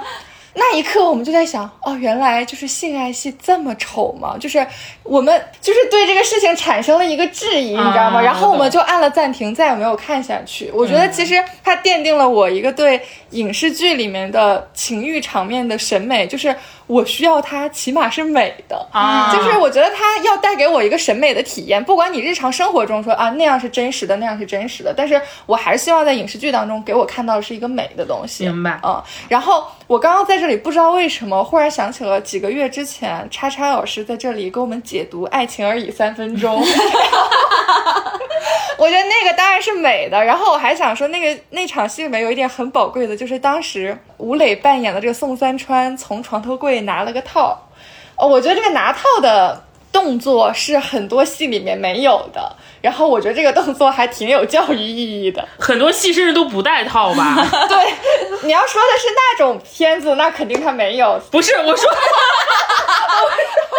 很多片子不会拍那么细节了，就直接忽略掉了。我说不是那种片子，我说是正常的，因为哦现在正常的很多戏都喜欢那种临时性，或者是那种车上头了，喜欢描述那种那种场景，往往是没有带套这一步的。哦，明白。我就觉得，呃，《爱情而已三分钟》虽然没有福气播出来，但是它除了美之外，还有带套这一个 这个价值，我觉得很好。对，然后可能你们刚刚说的都是那种正在进行中的这个情欲场面，然后我想说一个，就是可能因为我们的影视剧的尺度也有限啊，有一有些画面，其实我觉得不一定要他们两个真的做了什么，但其实也是有情欲的指向的。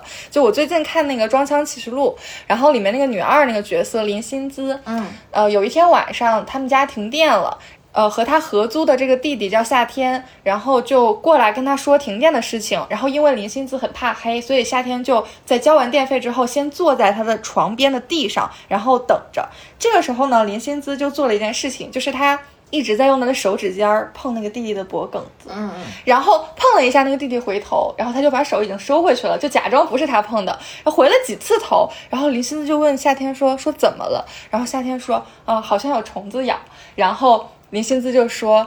哦，你叫夏天，夏天是很招小虫子的，就是那种调情拉扯对，然后他就不罢休，就是我觉得他后面其实已经不是说我要不被你发现为这个捉弄了，他其实带着更强烈的这个指向，对，然后他又把手伸了过去，然后这个时候弟弟回头抓住他的手说你要干嘛？然后他就亲上去了。就是这个画面，虽然说这个夏天的选角非常的次，就是 而且他一直在说这个夏天长得非常的帅，然后你就没办法带入进去。对这个夏天非常的丑，我觉得。然后但是在这场戏里面，我觉得这个用手指尖去碰男生脖子的这个设计，我觉得是近几年在国产剧当中我看到我觉得比较打动我的一个情欲的场面。嗯嗯嗯，好了好了，那我们来听听叉叉怎么样？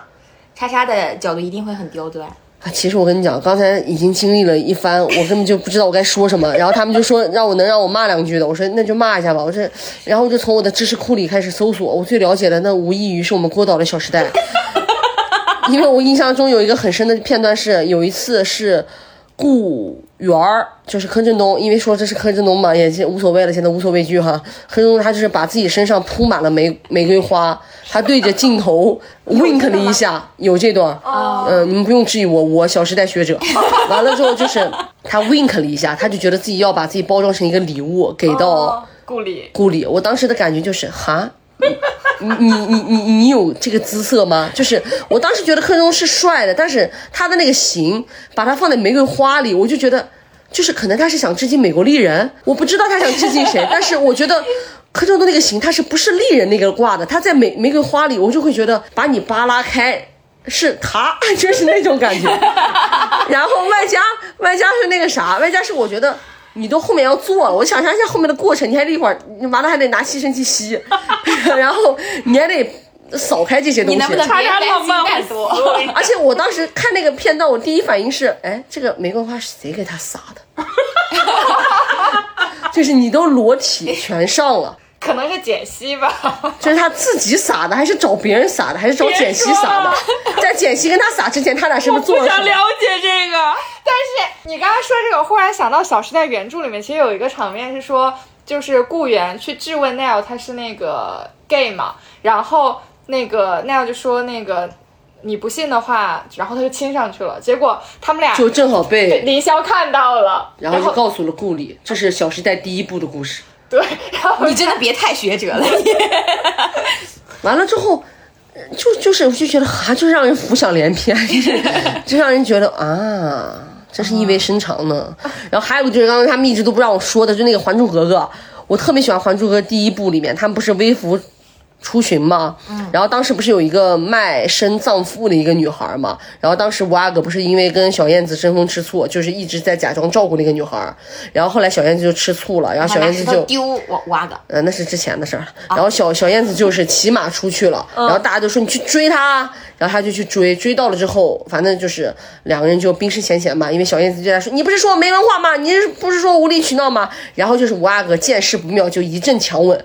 哦，对他俩是先滚下来，就是从马上滚下来，然后滚下来以后抱在一起滚滚滚滚滚，然后就是滚到点儿了以后，他就强吻她。我就是觉得那一段还蛮甜的。哦，但也没有什么欲望了，因为我就是其实我是很纯情的人了，而且我平常看的一些有颜色的东西，刚才他们也不让我说，就里面有一些画面，我就觉得还蛮喜欢的。比如说你出一个场景，呃，比如说就是喝多了，两个人开始呃无限贴贴。嗯。啊，我我喜欢这种，就是喝多了就是贴贴的样子。其实我不太在意两个人是不是脱衣服脱做这件事儿，我觉得就是抚摸，我觉得就还蛮好的。嗯嗯嗯，就是刚刚说到就是关于情欲这点，就是我们刚刚讲了很多，终于完成任务，是关于性的一些镜头，但我还有一点想说的是《老友记》的一个片段，我不记得第几季了。就《老友记》有一幕场景，就是朋友们坐在一起，在分享自己关于男性和女性对于性这件事情的诉求的不同。然后几个男生就说：“那不就很快吗？”就说其实开头就像日常闲聊一样，说你们女生总是希望这个事情结束之后，男生还要抱着你们什么亲亲呀、安慰啊，如何如何。但对我们来说，最好那部分已经结束了，你还会为什么什么买单吗？然后呢，那个女生们就反驳他说：“你们不懂女性的这个呃是是很多个点构成的。”然后他们开始探讨女性。的这个过程中，女性能感受到情欲的，或者说能感受到性快感的几个部位，然后他们就在纸上画，然后就是说哪儿哪儿哪儿先怎么样怎么样。那幕戏非常经典。当时我小的时候看的时候，也不算小吧，我的感知就是天呐，原来性和情欲这件事情是可以当做早饭吃了什么，你对这个话题怎么看一样，在男女朋友相处的过程中非常日常的去分享出来的。就这一种镜头对我那个产生的震撼也很大，就会让我有一种嗯，就是其实很多事情是完全可以放在台面上说，并不可耻也并不羞耻的。嗯那刚好聊到这儿的话，我其实觉得还有一点很重要，就是性耻感啊。我觉得这个其实是女生长大的过程当中，甚至是在她很长的一段时间里面，需要去一直感觉要被跟战斗一样的一个东西。但是我本人啊。的确没什么耻感，我打小就没有，所以说，呃，我其实也在这里可以跟大家讨论一下这个事情。姑姑可以先说自己，因为姑姑的妈妈是医生，是不是？可以先跟我们说。我的关于性的教育是从家庭开始的，就是我不记得具体是什么时候，应该是很小，至少是小学期间，可能是二三年级、一二年级等等。我妈妈就非常认真，有一天跟我讲关于性这件事情本身是什么，关于性器官，关于男性、女性的身体构造缺陷，关于我是怎么来的。当然，因为更小的六年六岁以前我没印象了，所以我有印象过程中关于我是怎么来的。别人问我这个话题，我是有一套完整的科学一般的论述标准，是我妈妈跟我讲的。男性、女性因为爱情结结婚，然后结合，然后做爱，然后怎么怎么生育，从哪里生育，然后女性的身体构造如何，是非常清晰的跟我讲述的。而他跟我讲完那一次之后，我其实会有很多问题，我之后可能会想，会思考，我在未来的一到两个星期之内会频繁的向他提问。哎，那为什么是这样呢？怎么回事呢？就是会有很多问题，他也会在持续的跟我讲。所以说，在我看来，这件事情是一个完全正常的教育逻辑下接受到的这个事情。而且我的小学跟初中都是有性教育课的，我印象非常深。在我的小学的时候，其实大家那个时候，我说实话，我们小的时候其实接触到信息还是相对低频的，没有这么网络互联网化。很多时候，像我们现在很发达这种网络文学呀，这种短评那时候都没有，所以课本和同学是很强的这个关联。然后所以说小学的课程是很认真的讲过的。然后到了中学，大家可能都懂一些的时候，然后那个时候老师在讲的时候，班里会有很多男生啊，哎呀，这个，然后就开始发出一些那种笑声。我就是那个站出来说。这又怎么了？这不就是正常的性教育课吗？就是当你在课堂上非常认真的跟他说这是性教育课的时候，你会破除掉老师的羞耻感，也会破除掉那些男生觉得这件事情怎么怎么样的，因为这就是一堂性教育课。而我为什么能这么笃定的站起来讲这件事情，是因为我的妈妈跟我就是把当课给我讲的，而我的小学也讲过一遍了。这怎么了？这不就很正常吗？这关于器官是什么，没有什么好避讳的。就是所以说我在教育背景之下成长起来的经验，就让我。对于性本身是一个相对学术化的认知的，然后后来在长大过程中，然后才开始会通过别的渠道，比如说，嗯、关于这可能是为什么我纯爱吧，因为我妈妈跟我说的性没有那些小红书里的东西，说的是因为爱情，然后结合，然后再会有发生性关系等等，是这样的过程步骤。但是我个人是这样的，就是我是不喜欢男男女女在一起。讲黄色段子的，嗯，因为在我看来，很多时候这个过程，这也是未来星跟我讲，有时候我会阻止他的原因，就是他的很多段子是在聊男的，但是很多男的或者说大多数情况下，这种情况下是聊女的，嗯嗯。所以我是当我不愿意听见别人聊女的时候，我就会不要讲，我们就统一的不要在外面讲了，就是我可以接受你去聊性，聊你的，但是我不想听你的性经历。因为我说实话，我觉得这个这些东西对它是隐私的东西。他跟我去聊，哎，我我来了，我来了大姨妈或者我来了月经了，我不能喝凉的。我觉得这是可以很坦然的说的，因为我不知道大家有没有这么一个场景啊，就是当一群人在一起吃饭，尤其是大学或者是同学聚会的时候，男生们总会说饮料要不要冰的，然后男生会先说冰的冰的，然后会假也不知道是这时候意识到什么，会突然问一下女生说，哎，你们有谁不能喝冰的吗？然后女生有的就会说。哦，那我不能喝，然后大家就会啊，就那样一下，然后说那就那这些来一瓶吧，就是生活中遇到这种场景的时候，我就说，我就会反，我就问你哦什么哦呀？那来了月经就是不能喝凉的呀？怎么着人肚子疼怎么怎么地啊？这又怎么样呢？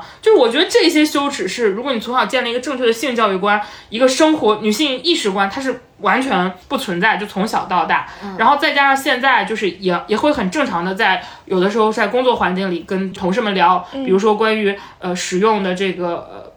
就是保险套呀，还有卫生巾呀，甚至棉条呀等等这些内容，我觉得都不是不能谈的，因为生理性的羞耻是不需要杜杜绝的，但是隐私项的性分享，我是、我个人的尺度是不太 OK，嗯。因为我总觉得男性在分享自己的性经历的时候，是有一个隐形的客体不被看见的，我们并不知道对于那个女性来说，她接不接受。啊嗯，我我先说一下，就是我虽然爱说黄段子，但我不爱聊就是具体的性经历，我单纯的就是把它物化成一个性工具人的来 调侃男性。一般我使用这种技能的时候，一定是男的也把我当成性工具的时候，我的状态就是咱们有平等攻击，咱谁也别输谁。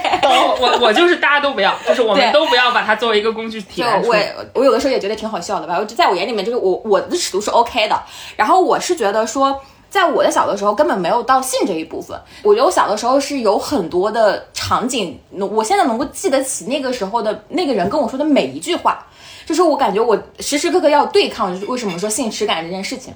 就是我其实不是传统意义上的好看、漂亮的这样的女生，在我很小的时候就有人会说你的皮肤为什么那么黑？你就是个黑妹，你一个女孩这么黑的以后怎么办呀？但是我妈妈就会跟我说，那有的人就是黑一点，有的人就是白一点，这是很正常的一件事情。哎，你是健康的，黑的还健康，看起来还很有活力。然后我妈因为对这个事情是那种很平淡的态度，她会影响到你的态度。这件事情就是很好的影响到了，就是就是她的这种话术的这种坚定感，就让我后续她在教育我的很多性羞耻的这方面的这些问题的时候，能够很好的让我相信她，就是这个事情就是这样的，你没有错，你没有问题。我印象当中最开始的时候有性羞耻的这个点是我当时初中的时候胸发育的比较早。那个时候男生不就是喜欢抽那女生的那种小背心的带子呀，然后会传一些传言说你你怎么胸那么大呀？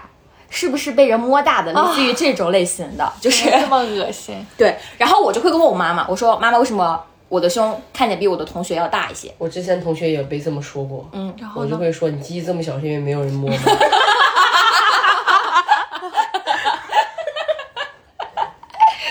然后就是小的时候，那是我人生还不错吧？这个点很好初中的时候就这么骂人，屌不屌？厉害，然后我妈就说你就是要发育了，你到点儿了，所以你的胸就会变大。然后我妈就说，你看妈妈也的胸也会也有这么大，所以这是遗传。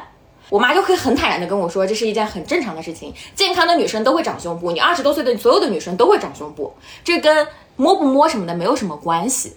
那王姐呢？王姐有什么耻感的时候吗？就是刚刚在未来星和蝈蝈讲他们童年的经历的时候，我一直在像过电影一样想我人生的前二十多年，然后我就分享几好可个瞬悲啊！间吧。我已经是前三十多年。无意刺痛。对，就是第一个瞬间是，其实我在八九岁的时候，然后我妈妈在帮我洗澡的时候，发现我的乳房左边有一点硬块儿，嗯，然后她当时就很敏感的去，就是怀疑说是不是发育了，然后她就查了一些资料，然后她发现说，哦，现在的孩子们因为。吃的食物里面激素很多，会有这个性早熟的情况。然后性早熟会导致什么呢？就是你的青春期提前，你的骨骨头提前闭合，可能导致你最后的身高高对不是很理想。然后当时也很幸运，就是不，呃，先打断一下，王姐告诉大家你多高，先报。最新的身高是一七四点五，还影响你骨骼比。就是从他发现我这个乳房有发育，然后他查了一些资料之后，就带我去哈尔滨儿童医院的这个青春期科门诊，然后当时就说哦，因为你发育超前，然后可能会导致你的骨头提前闭合，你最终身高就没有那么高，因为你长个的时间被缩短了，看起来你现在长得快了，然后。我每个月就需要去打一个那个针，然后那个针也挺贵的，差不多相当于我妈一个月工资吧。是的，当时有的时候我因为要去医院挂号检查，那个时间不可能永远都是周末，就有的时候需要去跟学校老师请假。然后我印象特别深刻的是，其实我的那个症状的全称是性早熟，或者说性发育超前。但是我每次跟老师说的时候，我都会把性字给省略掉，就我只会说哦，因为发育超前，然后所以我要去打这个针。这个是让我觉得，就是真的是有一个明显的你不愿意去开口说这个字的一个瞬间。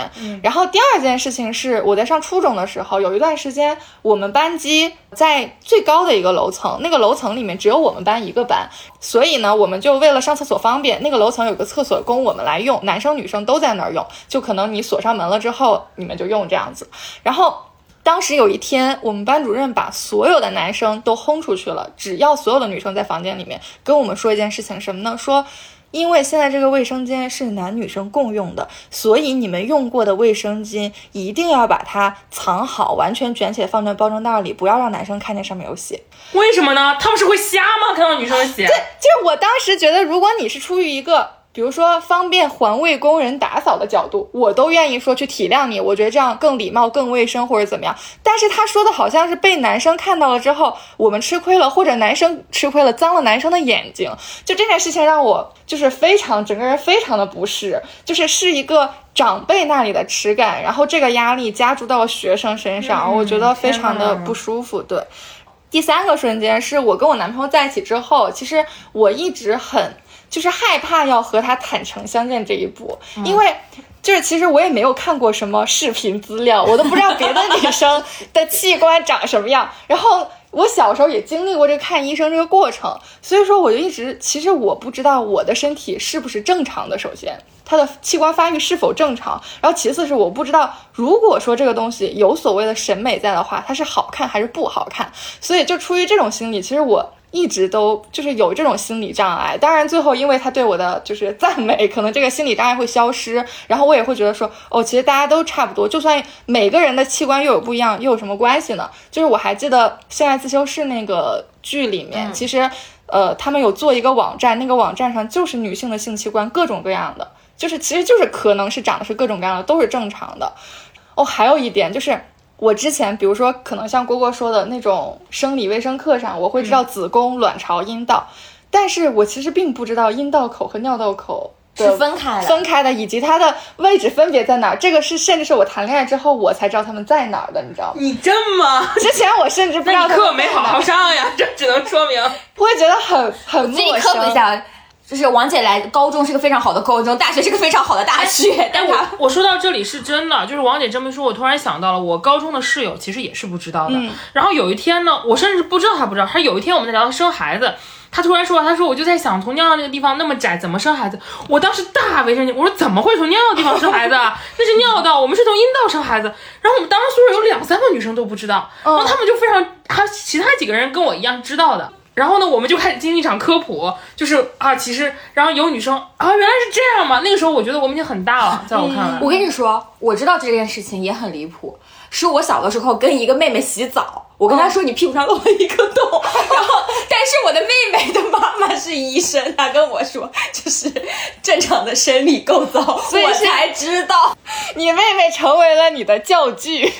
然后他的妈妈成为了你的老师，对，这说明什么？世界需要更多的医生妈妈吗？我刚刚想到的第四个瞬间是我去年的时候得了那个乳腺纤维瘤，嗯啊，然后我去做检查的时候，就是我辗转了好几家医院去做，其中有一次是一个男医生，在那个男医生那儿要手检，嗯，呃，当时他让我先把门关上，那一刻我想到了很多，比如说从医学的一些规范来讲，在这种场合下需要，一个女陪，呃，就是女性医护来陪同，对对。但是我当时在想，如果我表达了，会不会显得我很不信任这个医生？嗯，然后，哎，或许没事儿吧。然后我又开始在想，那我要如何判断他的行为是正常的医疗手段，还是他有骚扰的这个意图？我就我脑海里过了无数这种东西。然后等到我躺下把衣服撩起来的时候，那个大夫非常的好，就是他只用了一一根手指头，就是而且我那个留的地方是很侧面的地方，嗯所以说那个冒犯感会非常非常低，又是一根手指头。然后他在做这个事情的时候，我为我刚才所有的那些过过的念头，甚至感到愧疚。就我在想，天哪，我怎么能把一个医生就是想成这样呢？就是我甚至对他产生愧疚感。然后下了床之后，其实我衣服还没有系上，但是他已经在跟开始跟我说一些就是我的病相关的事情。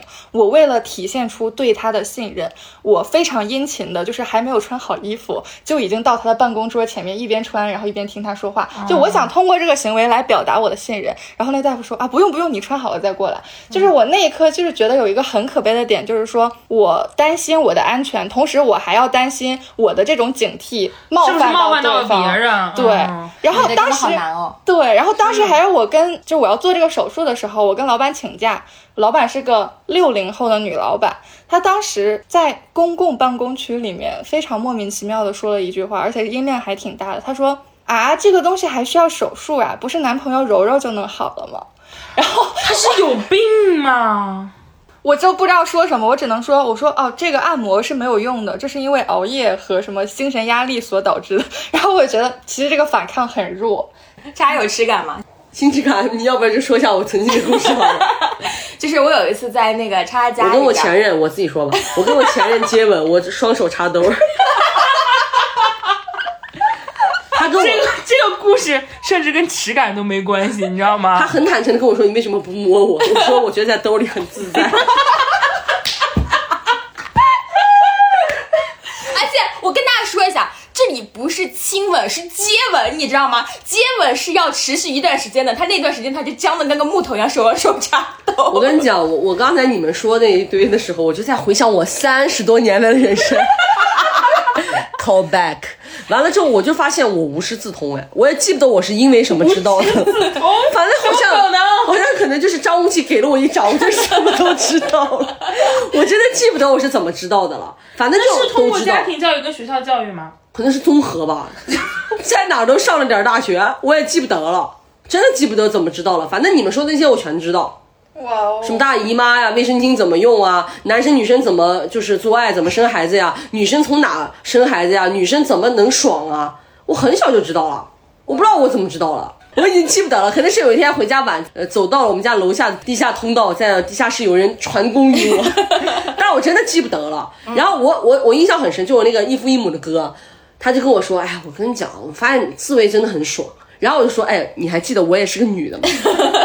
我不想听你自慰这些事情。他说你懂什么叫自慰吗？他还跟我那拽，我就说拜托，小学四年级就懂了。他说你怎么知道的？我说你别管，我真的记不得我怎么知道，但我真的就知道，听朋友说的还是什么，我也记不得了，反正就是很懂。你你有什么特别强烈的性耻感的瞬间？性耻感就是手插兜。双接吻双手插兜。我其实那个时候我真的开蒙很晚，就我虽然什么都懂，但是就是读万里，这个读点读万卷书，读万卷书，行一行一里路。对，读万卷书，行一里路，就是真正去做的不是时候，，他是读万卷书插万里兜。就是读万卷书，行一里路。就我跟我对象，我两个对象嘛，就是某一个他有跟我提出来说要不要去酒店，我就跟他讲，我说，呃，如果我们去酒店，你将是我第一个，嗯，但是男生的，我当时看一个新闻啊，不知道是真的假的，就说如果男生跟一个女生。呃，第一次的话，那个男生的一些基因也会留在女性的阴道当中啊，然后先生父遗传什么之类的，对之类的，但我不知道这个东西科学依据。就是假的，就就是假的是假的是吧男的的洗脑包。对，男的他们就说，所以男的他们要处女，这不扯呢吗？然后我当时就说我不想让我的你这孩子有你无师自通，也就一般。我当时 对我当时就跟他讲，我说我不想让我的孩子有你的基因，你主要是想拒绝他，没 有没。有理由找的。因为他太蠢了，但是他长得还是相当 OK。是的，然后我另外一个前任，哦对，这个前任就是我双手插兜的前任，嗯，就亲着亲着就问我为什么不互动一下，我说怎么着要玩我十五二十吗？觉得自己很幽默，这个人哎，我跟你讲很妙，我们俩给给大家讲个我们俩爱情的新故事，你知道很好笑，他那会儿约我出去吃包子，我不知道他喜欢我，我们俩聊情欲，现在聊到包子了。呃，然后这个故事很幽默，你们听我说，他就跟我说要约我吃包子，但我们宿舍有个女孩喜欢他，我就让那个女孩去了。那个时候你们俩在一起吗？没有，就是他在所谓的追我吧。啊然后他就后来很生气，说为什么我喊你出去吃包子，你没有去？你说因为我不喜欢吃包子，你让那个谁去？我就说你不是喊我出去吃包子吗？你的诉求是什么？吃包是吃包子。你最后吃到包子没有？他说吃到了。我说哎，有什么问题？我让你吃到了包子，我让我这个女生朋友获得了开心，因为我那个女生朋友当时喜欢他。妈呀，两全其美，我想不到更好的办法。真是。我现在宣布，我最喜欢性这一趴，今天前面都可以不是不是爱我这个包子的故事？整段前面全都删掉，留我这个包子的故事。然后完了之后，后来就是那个什么，后来就是我跟另外一个对象在一起的时候，他就很渴望去床上，嗯嗯，然后我就我就呃每次都 hold on hold on，就我就一直在问他，我说你为什么一直想做这件事情？嗯他就说你为什么一直不想做这件事情呢？我说可能是因为不够爱你吧。哦然后完了之后，他他又很不高兴，就是当时其实是开玩笑。废话，谁能高兴？你告诉我。当时就是一些一些开玩笑的，而且他老喊我去他家里，我们不能出去开房吗？他就一直想要跟我那什么，然后我就一直说啊，没必要吧，就是我没有那么。你看你现在连做爱这两个字都不讲，说明你是有性耻感的。哦，对，后来小时候不懂嘛，小时候以为自己啊纯真呃纯真如往昔，觉得自己超保守。现在想了想，可能就叫性耻感。我现在想了想，我不会性冷淡吧？不是，我觉得是耻感，因为性冷淡跟排斥讲这件事情不呃不不是一样的。那我就说我不排斥做爱，他老想跟我做爱，我老是想 hold on hold on，就是 我不知道为什么人劝听劝，我不知道为什么人一定要做爱，而且他那个时候好主动啊，我就想说，哎呀，这个不要这样，不要这样，感觉有一种没有必要的感觉可能是你不够爱吧。嗯，嗯，是不够爱，而且我说实话，我还是喜欢跟他亲亲抱抱。哦，嗯，但是我第二次的时候亲亲抱抱的时候就不会双手插兜了，进步呗。了我的手会拿出来，然后不知道摆在哪里，对，不知道摆在哪里然后就。贴这不他不。行吗？我不，我你要这么说真的是性质感吧？我不好意思抱。啊，嗯可是拥抱很正常，然后你也亲吻很正常，为啥这俩事儿不能同时干呢？我不知道，可能是我的脑容量没有办法支撑我同时做两件事情吧。反正而且亲的时候都是别人主动，你就被动承受就行了。哦我手还要再动，我就有一种嗯是要唱 rap 的感觉嘛，就是你也不知道放在哪里。其实我两个对象都教了我很多，他们说让我可以干什么干什么，我说我喜欢这种被教的感觉，然后就拿笔记下来，嗯，学习。学习。但是你刚刚说这个接吻的画面，我忽然想到我和我男朋友第一次接吻的时候，是因为我们俩都是第一次，哪个男朋友？他就一个只有一个我只有一个男朋友男朋友，对。然后当时在我们家那个楼道里，我们家那个声控灯非常的敏感，就是那种稍微有点声它就亮了，然后过一会儿灭了。然后他当时我男朋友知道我很不好意思，他就说。他说：“等所有灯都暗下来的时候，我就吻你。”然后就我们在那里然后旁边就一直有个人咳嗽，灯此起彼伏的亮了起来。你知道不是所有人都是你这个剧情。完了之后，然后她男朋友就说：“我操！”就是当时真的我们就是静静的等待所有的灯灭掉，就没有人出声之后，然后才亲的。然后可能灯亮了又停止，然后再等灯灭掉。啊对，但是我觉得当时就是我们需要一个那个黑暗的场所，当时我们的那一点点羞耻，可能也成就了这个浪漫。对我有一个，呃，不是有一个，就是我曾经有一个，哎，这个这话就太真诚了，太真诚就是我因为某一些原因认识的一个人，嗯，他就是很喜欢跟我那什么的时候，哎又要被你说羞耻了，就跟我见了你的时候开灯，我说咋的不认识我？就是我这我真的是嗯，很喜欢用一些幽默来化解这些奇奇怪怪的 moment，就 很奇怪。嗯，我就想说，嗯，为什么一定要开灯呢？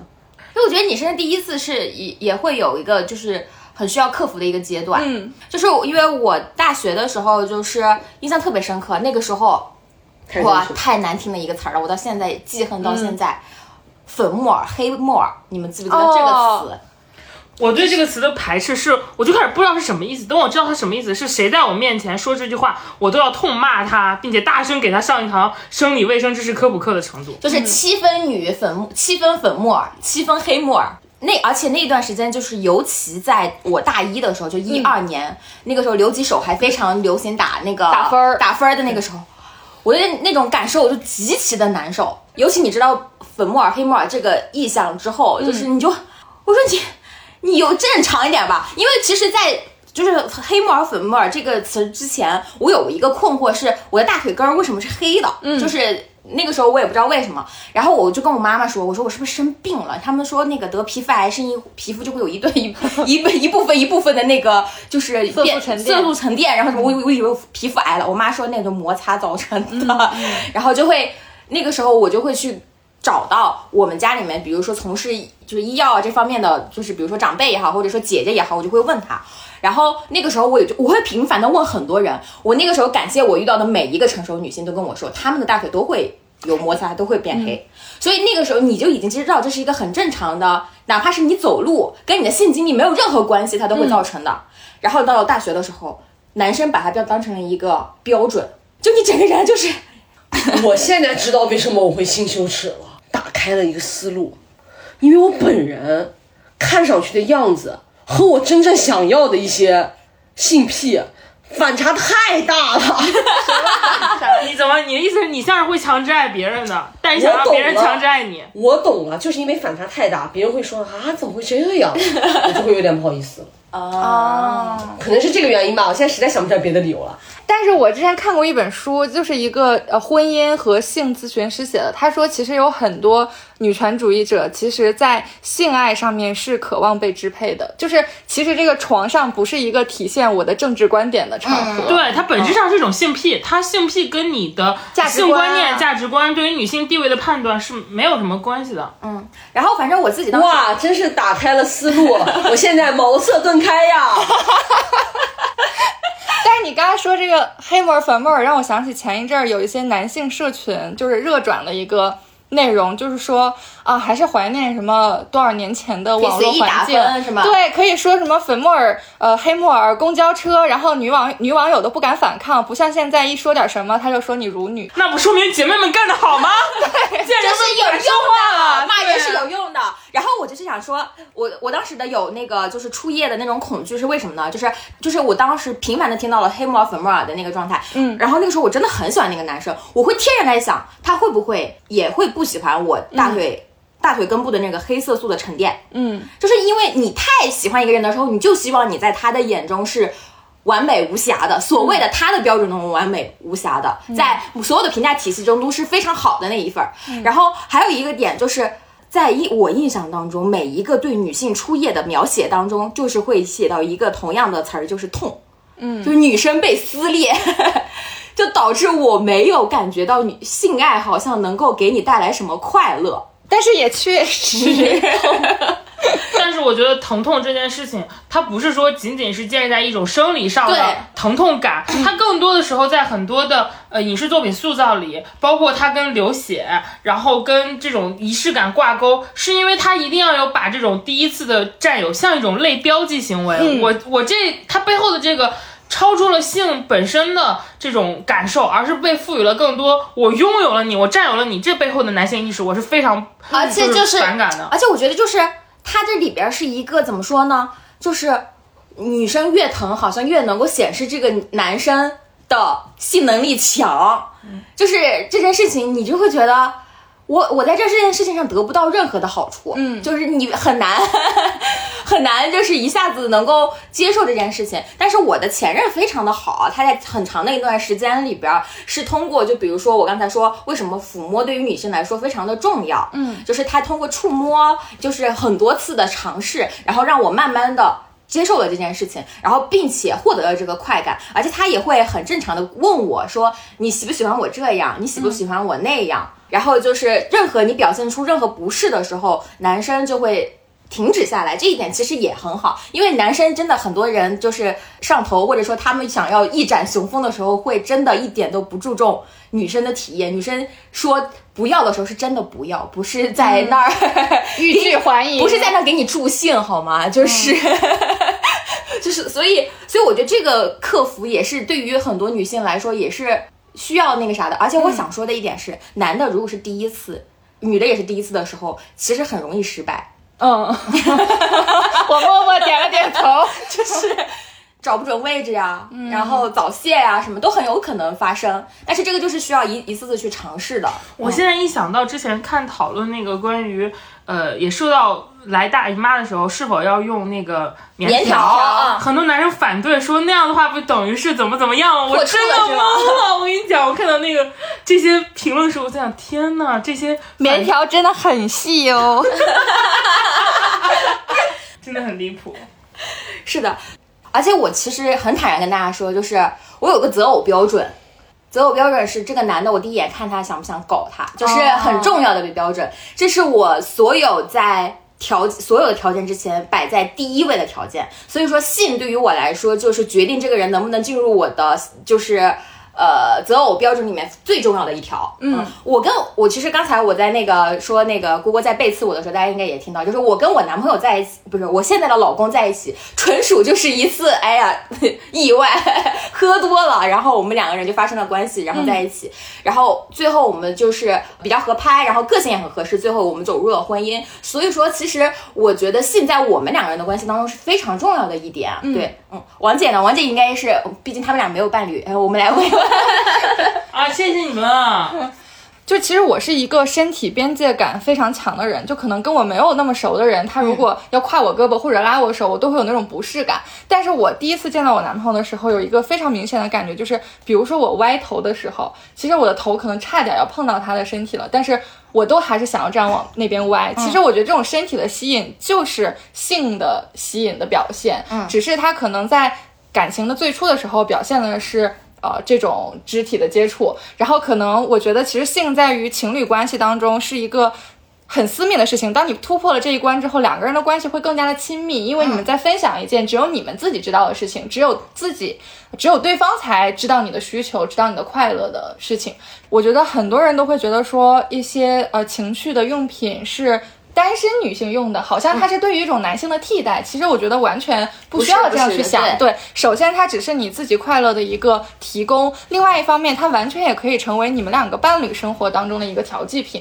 对，就是因为对于女性来说，性体验当中前戏真的非常的重要，也会很影响他真正的性活动当中的快感。我从小的时候一直，刚才跟大家说，我觉得我一直在生活在一个跟性质感对抗的环境当中。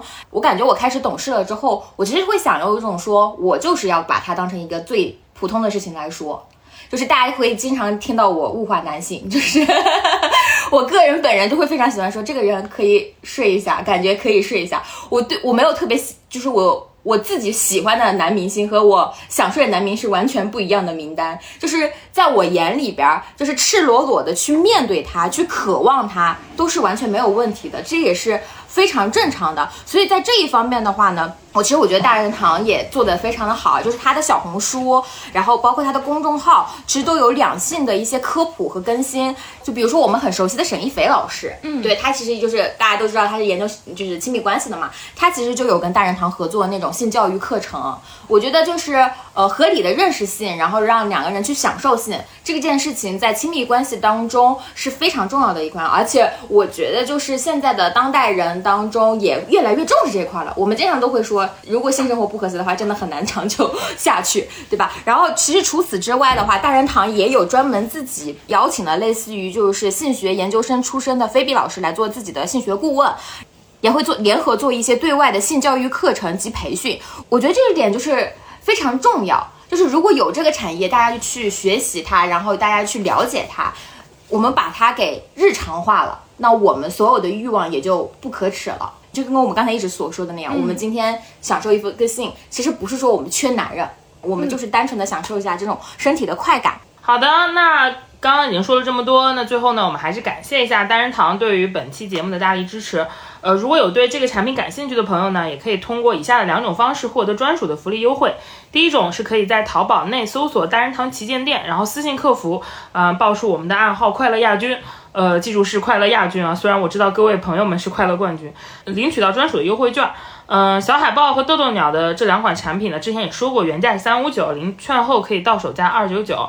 呃，在下单备注“快乐亚军”就可以额外赠送一百五十八元的情趣大礼包。具体的话，可以在看 show note 里会有比较明确的讲。第二种呢，就可以直接在 show note 里找到直达的跳转链接，然后或者复制淘口令到淘宝购买。以上两种方式可以自由选择。最后呢，也祝大家生活愉快啦！是的，最后就想跟大家说，欲望不可耻，鼓励大家都大胆的说出我想要，好不好？我们当然也要祝我们的快乐冠军都能够得到自己想要的一切。那我们本期节目就到此结束啦我们下次见拜拜。